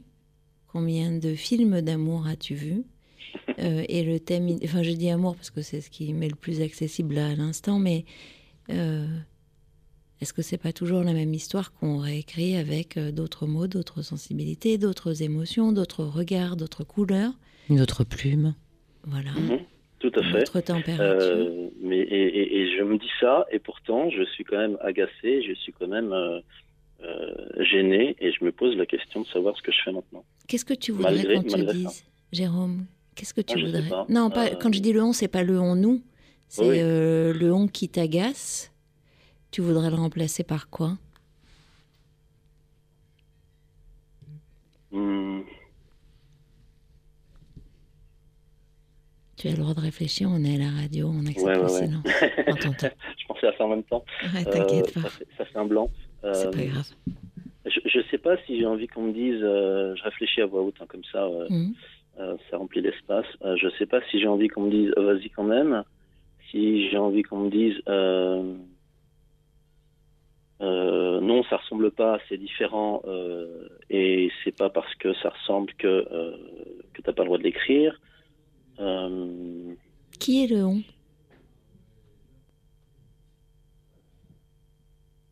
C'est le futur lecteur. non. Non. le on dont tu parles là aujourd'hui, c'est Qui agace aujourd'hui? J'ai pas compris la question. C'est- Qui t'a dit euh, que ton, ton roman ressemblait à... On, te- on- on se demande qui Ah, est euh, on. les- des, des- des amis, euh, des personnes, des, des connaissances. Quand je parle du sujet, euh, D'accord. C'est quand tu parles du sujet, mais pas du traitement. Mais tu écris pour qui? Non. eh bien, j'écris pour toutes celles et ceux qui ont envie de, re- de ressentir des, des émotions. D'accord. Mais euh, du coup, euh, l'écriture, c'est d'abord un sujet entre soi et, et la page. C'est Ouais. l'histoire qu'on a envie de raconter. C'est le, c'est les émotions qu'on a envie de transmettre. C'est, euh, Mhm. euh, effectivement, aujourd'hui, tout a été plus ou moins dit, écrit, fait. euh, et pour autant, à chaque fois, euh, il y a une singularité qui s'impose. Et c'est ça qui te fait peur? Alors peut-être que j'ai pas trouvé cette singularité-là. Mm, mm. Moi, j'avais, tu voulais, j'ai, j'ai vu Non, euh, j'avais- Delphine réagir. J'avais une, j'aurais un truc. une question par rapport au, à l'étape dans laquelle tu te trouves aujourd'hui. Tu écris ce roman depuis plusieurs années. Euh, Ouais. Tu as une discipline, voilà, tu t'es organisé autour de ça. Et quand tu le partages avec ton entourage, euh, tu as comme des freins qui, qui apparaissent. Ouais. D'accord. Et donc la prochaine étape pour toi, au-delà de finir le, le roman, ce sera quoi? Bah, déjà, je suis en train de me poser la question de la direction de mon roman. Ah, mais imaginons, euh, tu te poses la question, c'est-à-dire tu t'as parlé à personne du, de l'objet, du sujet, tu, tu termines ton roman.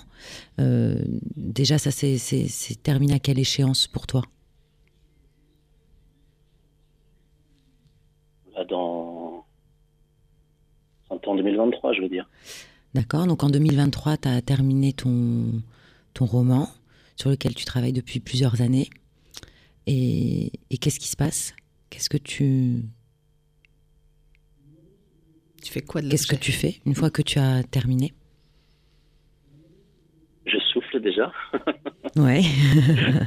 ouais. Je me félicite de l'avoir terminé Ouais. parce que c'est un vrai défi, Ouais. visiblement pour moi. Ouais. Bah pour tout le monde, je pense. Euh, Et puis, et puis, puis j'ai envie de dire, euh, je, je- j'ai envie de me dire d'abord moi, mais euh, il y a toujours ce, ce, ce jugement de l'autre Ouais. euh, qui, euh, qui moi me pose euh, problème et qui m'empêche de faire beaucoup de choses. C'est ça. Et alors après, on n'est pas, on n'envoie pas son. Enfin, moi, je sais pas. Je, je- je regarde les, les films et puis je on n'envoie pas son manuscrit à des maisons d'édition et il n'y a pas avant le lecteur, il n'y a pas une étape où. Si, si, bien sûr. D'accord. J'ai- d'ailleurs fait un test auprès d'un ami d'un ami Mhm. Qui a été directeur d'édition dans des grandes maisons. Oui. Euh, je l'ai fait parce que j'avais du mal à passer cette étape-là. Je l'ai pas fait pour qu'ils me disent c'est super, vas-y, euh, on te signe et tu auras le concours. Pas Mhm. du tout. Euh, je l'ai fait euh, pour le faire en fait, pour Ouais. passer une étape supplémentaire, Ouais. Tu vises le Euh, concours? pour cette mise en, en lumière, enfin en tout cas ce début de mise en lumière, Ouais. qui est une, une vraie question pour moi. Oui. Et euh, évidemment, il m'a dit, euh, c'est pas mal, mais euh, bof, il y a ça, il y a ça, il y a ça. Et évidemment que Ça t'a cassé euh, les jambes avec le monde qu'il a lu, il allait pas dire que c'était génial. Euh, et en- ça m'a rien fait du tout en fait. Ouais, mais ça veut dire quoi Ça m'a rien fait du tout? Là, Je, je, je, je, je me fichais complètement de son avis et je me dis, D'accord. mais de toute façon, je vais l'écrire mon bouquin. Donc ça veut dire que l'avis d'un professionnel sur ton sur ton travail ne t'a pas arrêté, t'a poursuivi ta, ta démarche? Ouais, et puis euh, si je veux l'au- l'auto-éditer, euh, je l'auto-éditerai, ça c'est pas un souci. D'accord. Mais, Alors- mais il t'a alors- pas dit, excuse-moi, il t'a pas dit que ça ressemblait à quelque chose qu'il avait déjà vu, qu'il avait déjà lu, parce qu'il est bien placé, euh, ce monsieur, du coup, pour le dire. Ouais, ça. mais le retour n'a pas été assez précis et le temps, le temps accordé à ce retour-là était très faible, donc euh, on n'a pas vraiment changé. Est-ce que je peux te partager ce qui. Je, je suis un peu. je change un peu de route, mais avant la question de, de Delphine, il y a un truc qui m'est venu en t'entendant c'est. Comment tu es avec ta propre lumière, en fait? Parce que euh, ça ressemble à ça, en fait, hein, quand on t'entend. Ouais. C'est. euh, Est-ce que je prends le risque d'être euh, peut-être lumineux, peut-être pas? Et jugé. Et, et jugé, et. hum, C'est Eh pas bien, tellement. euh, je Mm. travaille là-dessus depuis quelques années. Tiens, tiens, Euh, J'y vais. j'y vais, mais j'ai peur. J'ai- J'ai peur, oui, oui, ça c'est clair, j'ai peur. Euh, mais je sais que pour moi, je dois le faire. Euh, parce que j'ai besoin de sortir de, de, de, de ces zones d'ombre qui ne sont pas les miennes finalement, dont j'ai hérité. Euh, je sais pourquoi j'ai une certaine peur de, de me mettre en lumière. Maintenant, ça a été, je pense, une des raisons pour lesquelles j'avançais à pas feutrer dans l'écriture de mon bouquin. Mhm.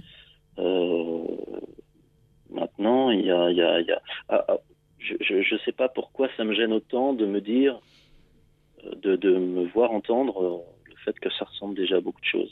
Bah, c'est pas très agréable quand même. Ça, ça peut être compréhensible quand même, puisque tu travailles dessus depuis un, moment, que c'est quelque chose qui te tient à cœur, Mm. que d'avoir à recevoir un jugement qui est pas forcément très positif en disant ah oui ça ressemble à quelque chose. Euh, ça- La critique est plus, le, facile. le jugement n'est pas forcément mauvais parce qu'ils n'ont pas lu. Et à chaque fois que je lis, je fais lire des extraits, on me dit euh, super. Euh, Quand j'écris des chroniques et des chansons et des choses, on me dit que c'est extra. On me dit Mm. que Mm. l'émotion passe. On me dit tout ça. Mais là, sur ce roman-là, Mm.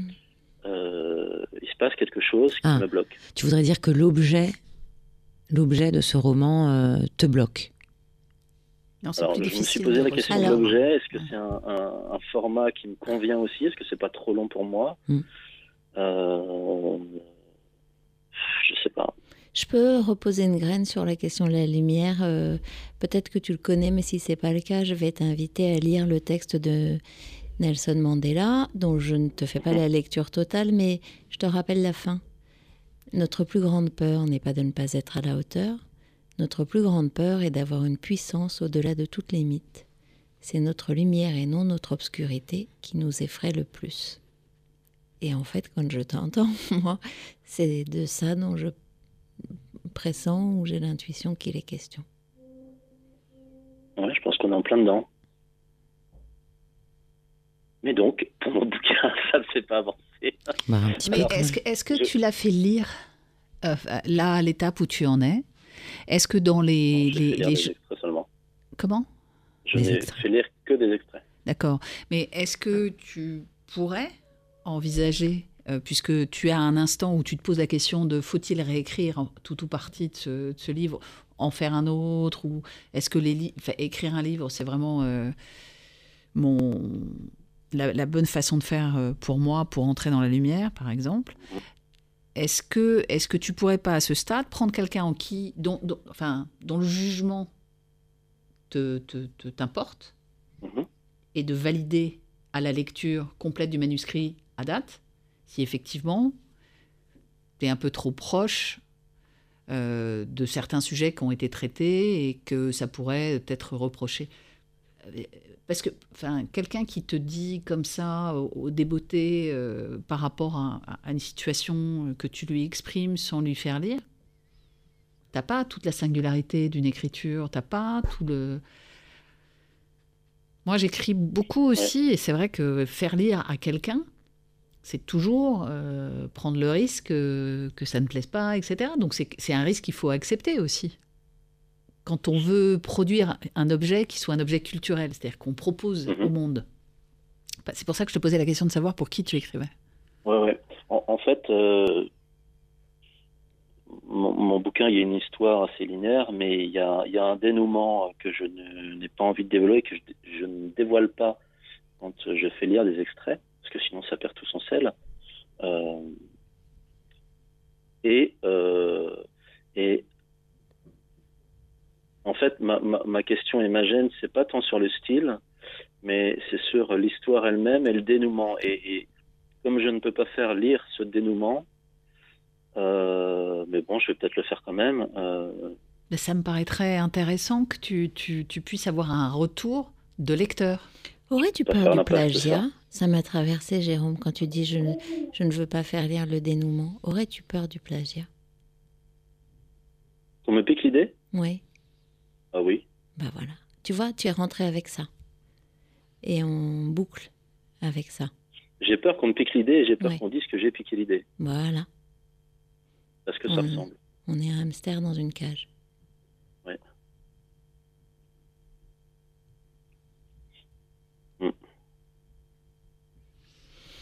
Bon, ça veut dire que si déjà euh, je fais lire avec le dénouement euh, sur euh, à, à des personnes qui sont de confiance et qui sont bienveillantes, euh, Ouais, et déjà puis, faire un pas. non, mais il y a- et puis il y a autre chose, c'est euh, demande, pose ton cadre. Je te fais lire, je te demande de t'engager dans une confidentialité absolue parce que voilà, c'est mon inquiétude, euh, etc., etc. En fait, rassure-toi, trouve les Par moyens rapport de au te plagiat, bah, t- voilà, trouve les moyens. Qu'est-ce qui te rassurerait, en fait, pour ne pas avoir cette peur? Euh, La question de j'ai peur qu'on m'accuse de plagiat. Bon, ok. Mais là, dans un coin, mais là, sur la dernière page, peut-être, de ton livre en annexe pour toi, pose-la par écrit pour euh, la décharger. Euh, et pose les conditions de ce dont tu as besoin pour conclure et te retrouver en 2023, comme euh, tout à l'heure Delphine euh, t'y a invité. Mes besoins. T'as pas l'air euh, Convaincu. à l'aise avec Non, ça. non, mais je suis déjà en train de réfléchir et de- d'avancer sur le sur ce que je peux faire et je suis en train de me projeter un petit peu et ça me, ça me va bien. J'ai envie effectivement de le faire lire, euh, de poser le cadre, le faire lire. Pour le plagiat aux personnes de confiance, ça c'est pas une crainte. Euh, en revanche, je suis en train de me dire que le dénouement est tellement important dans l'histoire que ne pas le faire lire, ça enlève beaucoup de, beaucoup de singularité. Mais les gens vont le lire avec euh, la fin, non? Oui. Tu peux faire finir, euh, tu peux, tu, tu peux proposer la lecture, le livre terminé. Ouais. C'est ta proposition, c'était, c'est, c'est Ouais. la manière dont tu et tu verras bien ce que les gens en, en retirent. Ouais, ça veut dire qu'il faut que je le finisse, donc que je poursuive et non pas que je me dise, euh, je le transpose. Non, il faut, enfin, il faut, il je faut. le fais pour moi, et ouais. Et puis tu pourras aussi, moi j'ai entendu un truc hyper important dans ce que tu as dit, tu pourras aussi t'affranchir du regard des autres. Tu as dit, je vais quand même, je vais le publier en auto-édition. Je ne vais pas te dire que j'ai beaucoup de gens autour de moi qui écrivent, mais j'en connais trois- euh, quatre qui ont publié euh, dans des maisons d'édition petites ou moyennes ou un peu reconnues. Euh, et hum, ton expérience là, c'est de publier ton livre. Donc, euh, focus, quoi. Mhm. Surtout que c'est quelque chose que tu as mis du temps à conceptualiser, à, à construire, donc euh, ça a de la valeur à tes yeux. Donc euh, ne, ne- ne laisse pas les autres, euh, le fameux on, euh, lui, lui enlever la valeur que toi tu lui donnes, après tout. Ah bah, ça a d'autant plus de valeur que je ne m'imagine pas ne pas écrire dans ma vie. Ça fait partie de moi, clairement. Et ben alors Alors cet ouvrage-là, justement, toi, t'es- c'est quoi ta relation avec le, avec ce roman que tu écris depuis euh, plusieurs années?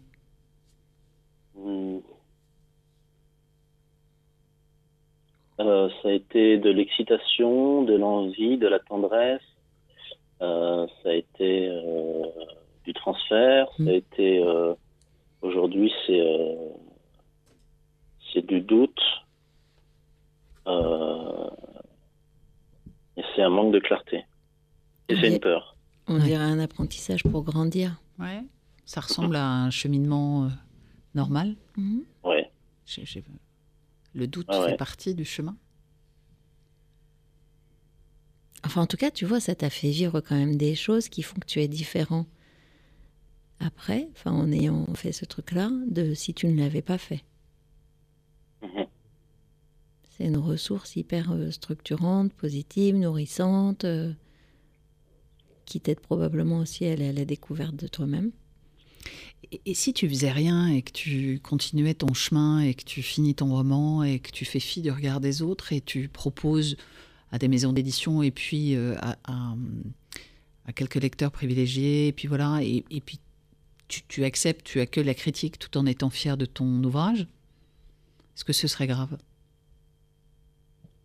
De continuer là où Bah, je crois que j'ai- en partie commencé à faire ça. Euh, Par exemple, euh, des romans, des bouquins, j'en lis plus depuis euh, un certain temps. Euh, pour ne pas euh, être influencé? être influencé et, et, et déflorer ma créativité, je veux le dire comme ça. Mhm. C'est fou euh, ce que moi j'entends de ce que tu dis. Enfin, je dis c'est fou vraiment euh, en empathie. De fais-toi confiance en fait. Tes mots, ta sensibilité, euh, ta tessiture ou ton écriture, les tessitures parce que je pense à la voix, etc. Mhm. sont les tiens. Tu vas pouvoir lire tous les romans de guerre, d'amour, de politique, de le tien sera le tien en fait. Tu peux être grand, chauve euh, euh, ou très chevelu, il y a probablement. euh, Comment tu sais ah, je sais pas. Pardon, j'ai dit. Ah bah merci. Hein. Pardon. En fait, ce que je Non, voulais dire derrière, moi c'est bien, on s'est détendu, mais en fait, ce que je voulais dire derrière, c'est il y a des milliers de grands chauves, il y a des milliers de petits chevelus. Malheureusement. Non mais je le vis bien maintenant, ça va. Et chacun est différent. Non, bon, voilà, j'aurais pu prendre des, des exemples de nous. Moi, je suis petite et brune. Voilà, il y a plein de petites brunes. Euh. Bon, voilà. C'est toi, en fait. Et moi, je suis On pas sûre. euh, ouais. on revient à toi et, et j'ai de la peine quand tu dis j'ai arrêté de lire Ouais. pour ne pas me laisser influencer. Ouais. Parce que je fais l'hypothèse que lire, ça stimule ta créativité, ça stimule aussi ta capacité à dire bah tiens, ça je l'aurais pas fait comme ça, je l'aurais plutôt écrit comme ça, etc. Tu t'auto-punis, tu te prives, tu brides, tu contrôles. Tout ça pour un. Voilà. Là où au contraire, tu devrais ouvrir les vannes. Vas-y, Ouais, alors que je lis beaucoup d'autres styles euh, de romans euh, qui me nourrissent justement. Vas-y. Ouais. Fais, Ouais. ta, fais ta liste de euh, quels sont les moyens de ma liberté. ouais. Et, et liberté, Ah bah ça. Oui, parce que c'est ce qui me frustre le plus. hein. bah oui. Euh, c'est ça, c'est le, le- le côté plagiat. Je pense que c'est euh, ça a déjà été fait, donc c'est pas nouveau. Donc c'est pas, je suis pas libre d'écrire ce que je veux. C'est comme ça que je le ressens, parce que j'écrirais quelque chose qui aurait déjà existé, mais mais du coup ça me bloque. Ouais, je me bloque tout seul en fait. Ouais, exactement ce que je ressens. Mm, moi aussi. Et la relation au sujet est intéressante parce que euh, malgré cela, alors même que tu savais qu'il y avait déjà, une, une- en tous les cas, une entrée qui te, qui te contraint à, à imaginer d'autres possibles tout de suite. Enfin, je ne sais pas si c'est clair ce que je raconte, mais euh, pourquoi ce sujet alors? Tu as une relation Euh. pas simplement à l'objet, mais tu as une relation au sujet, non? Au fait d'écrire? Non. Non, au sujet, de ton choisi, livre. choisi ton, au sujet de ton Parce livre. que tu dis que ce sujet, tu savais que ça avait été déjà fait d'une certaine manière et donc ça te contraint, ce que j'entends, c'est que tu Mm. dis ça te Mhm. contraint à aller sur un cheminement différent et que ça, ça finalement c'est un peu liberticide, ce que, ce que tu dis. Est-ce que du coup, ça veut dire que ce sujet, tu l'as choisi en conscience? Est-ce que il- il- il- j'imagine qu'il doit être très important pour toi ou? Ouais, c'est un sujet qui, euh, qui traite de l'identité, euh, qui traite de la construction et qui traite de l'émancipation. Tiens, tiens, l'identité. On La serait pas lumière, en train de parler des... Ouais. On est dans un tout petit bocal, en fait. hein. Ouais, ouais. Ouais, ce serait bien, euh, peut-être bien d'en, racheter un grand ou d'en faire un grand, un plus grand. Mm. Ouais. De quoi tu as besoin là pour continuer Pour avancer? Euh, ben, en fait, euh, de là, de plus m'écouter, de plus me faire confiance, euh, de plus me concentrer sur à la fois ma, ma capacité d'écrire euh, vite et bien, en toute humilité, Mhm. et, et- et surtout de d'écrire ce que j'ai envie d'écrire. Exact. écrire Et- pour toi Ouais. Et, et si Ouais. tu retenais de ce que tu viens de dire là, tu as dit plus, plus, plus. Et ce que tu nous as dit précédemment, c'est que je fais du moins, moins, moins. Donc, euh, voilà, en fait, mettez plus euh, sur papier et, et vas-y, reviens nous voir Ouais. avant d'avoir eu le Goncourt. Oui, s'il te plaît. Oui, oui, oui. Ah, parce que nous, maintenant, on a carrément envie de le lire pour Grave. avoir la, Grave. la révélation. Je, je vous, en- je vous enverrai le pitch si vous voulez. euh, Bah. Volontiers. Ah, on veut bien être Ouais. bêta en public, je suis pas encore à ce niveau-là de mise en lumière. Très bien. Oh, tu es sur le chemin. On a beaucoup employé ce Oui, oui, mot-là. oui, oui. Mm. Ouais, euh, mais là, il y avait un gros coup de frein, un gros coup de doute. Et Mm. euh, bah, écoutez, cet appel m'a fait beaucoup de bien, donc merci. Merci, merci à toi. Merci, merci, Merci, merci, de ouais. nous avoir fait confiance. Ouais. Et puis euh, plein de bonnes choses. Alors pour 2023, plein de belles phrases, de belles tournures, des, de la ponctuation, euh, des envolées. euh, Ouais. De toi euh, surcouché sur papier. Voilà. D'autorisation. Avec grand plaisir. voilà. Bon. Bah, à bientôt. Merci, les. Merci. Merci, merci d'avoir appelé. Au revoir. Au revoir, Au Au Jérôme. revoir.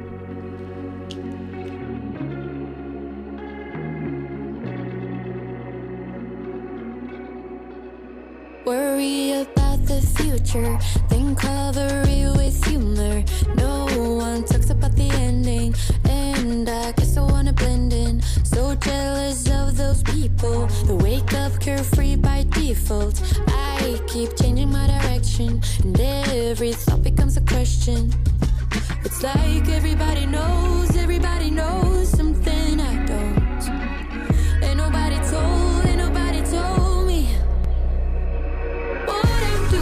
can't be right.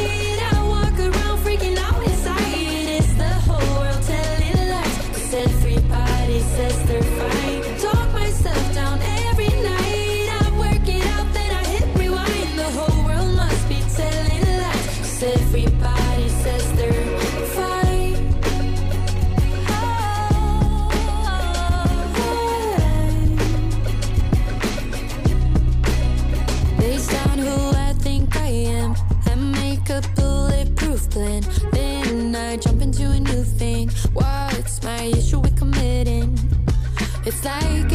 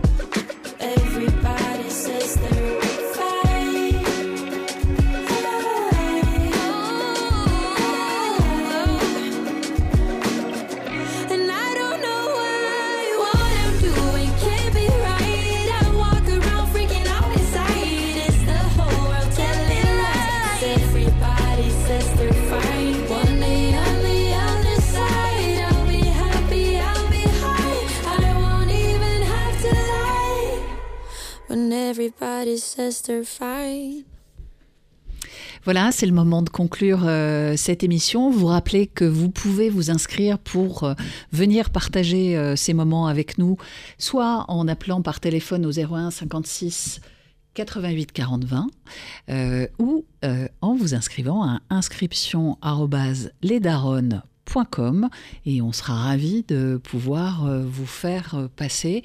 Vous avez d'autres choses à dire, mesdames Ah oui, oui. En fait, en t'entendant, je me disais, vous pouvez aussi inscrire vos proches. Bien sûr. Il y a Une surprise comme ça avec pour Noël. On a fait un cadeau de Noël. Non, on a dit pas de demande, pas de coaching. Voilà. En tout cas, merci.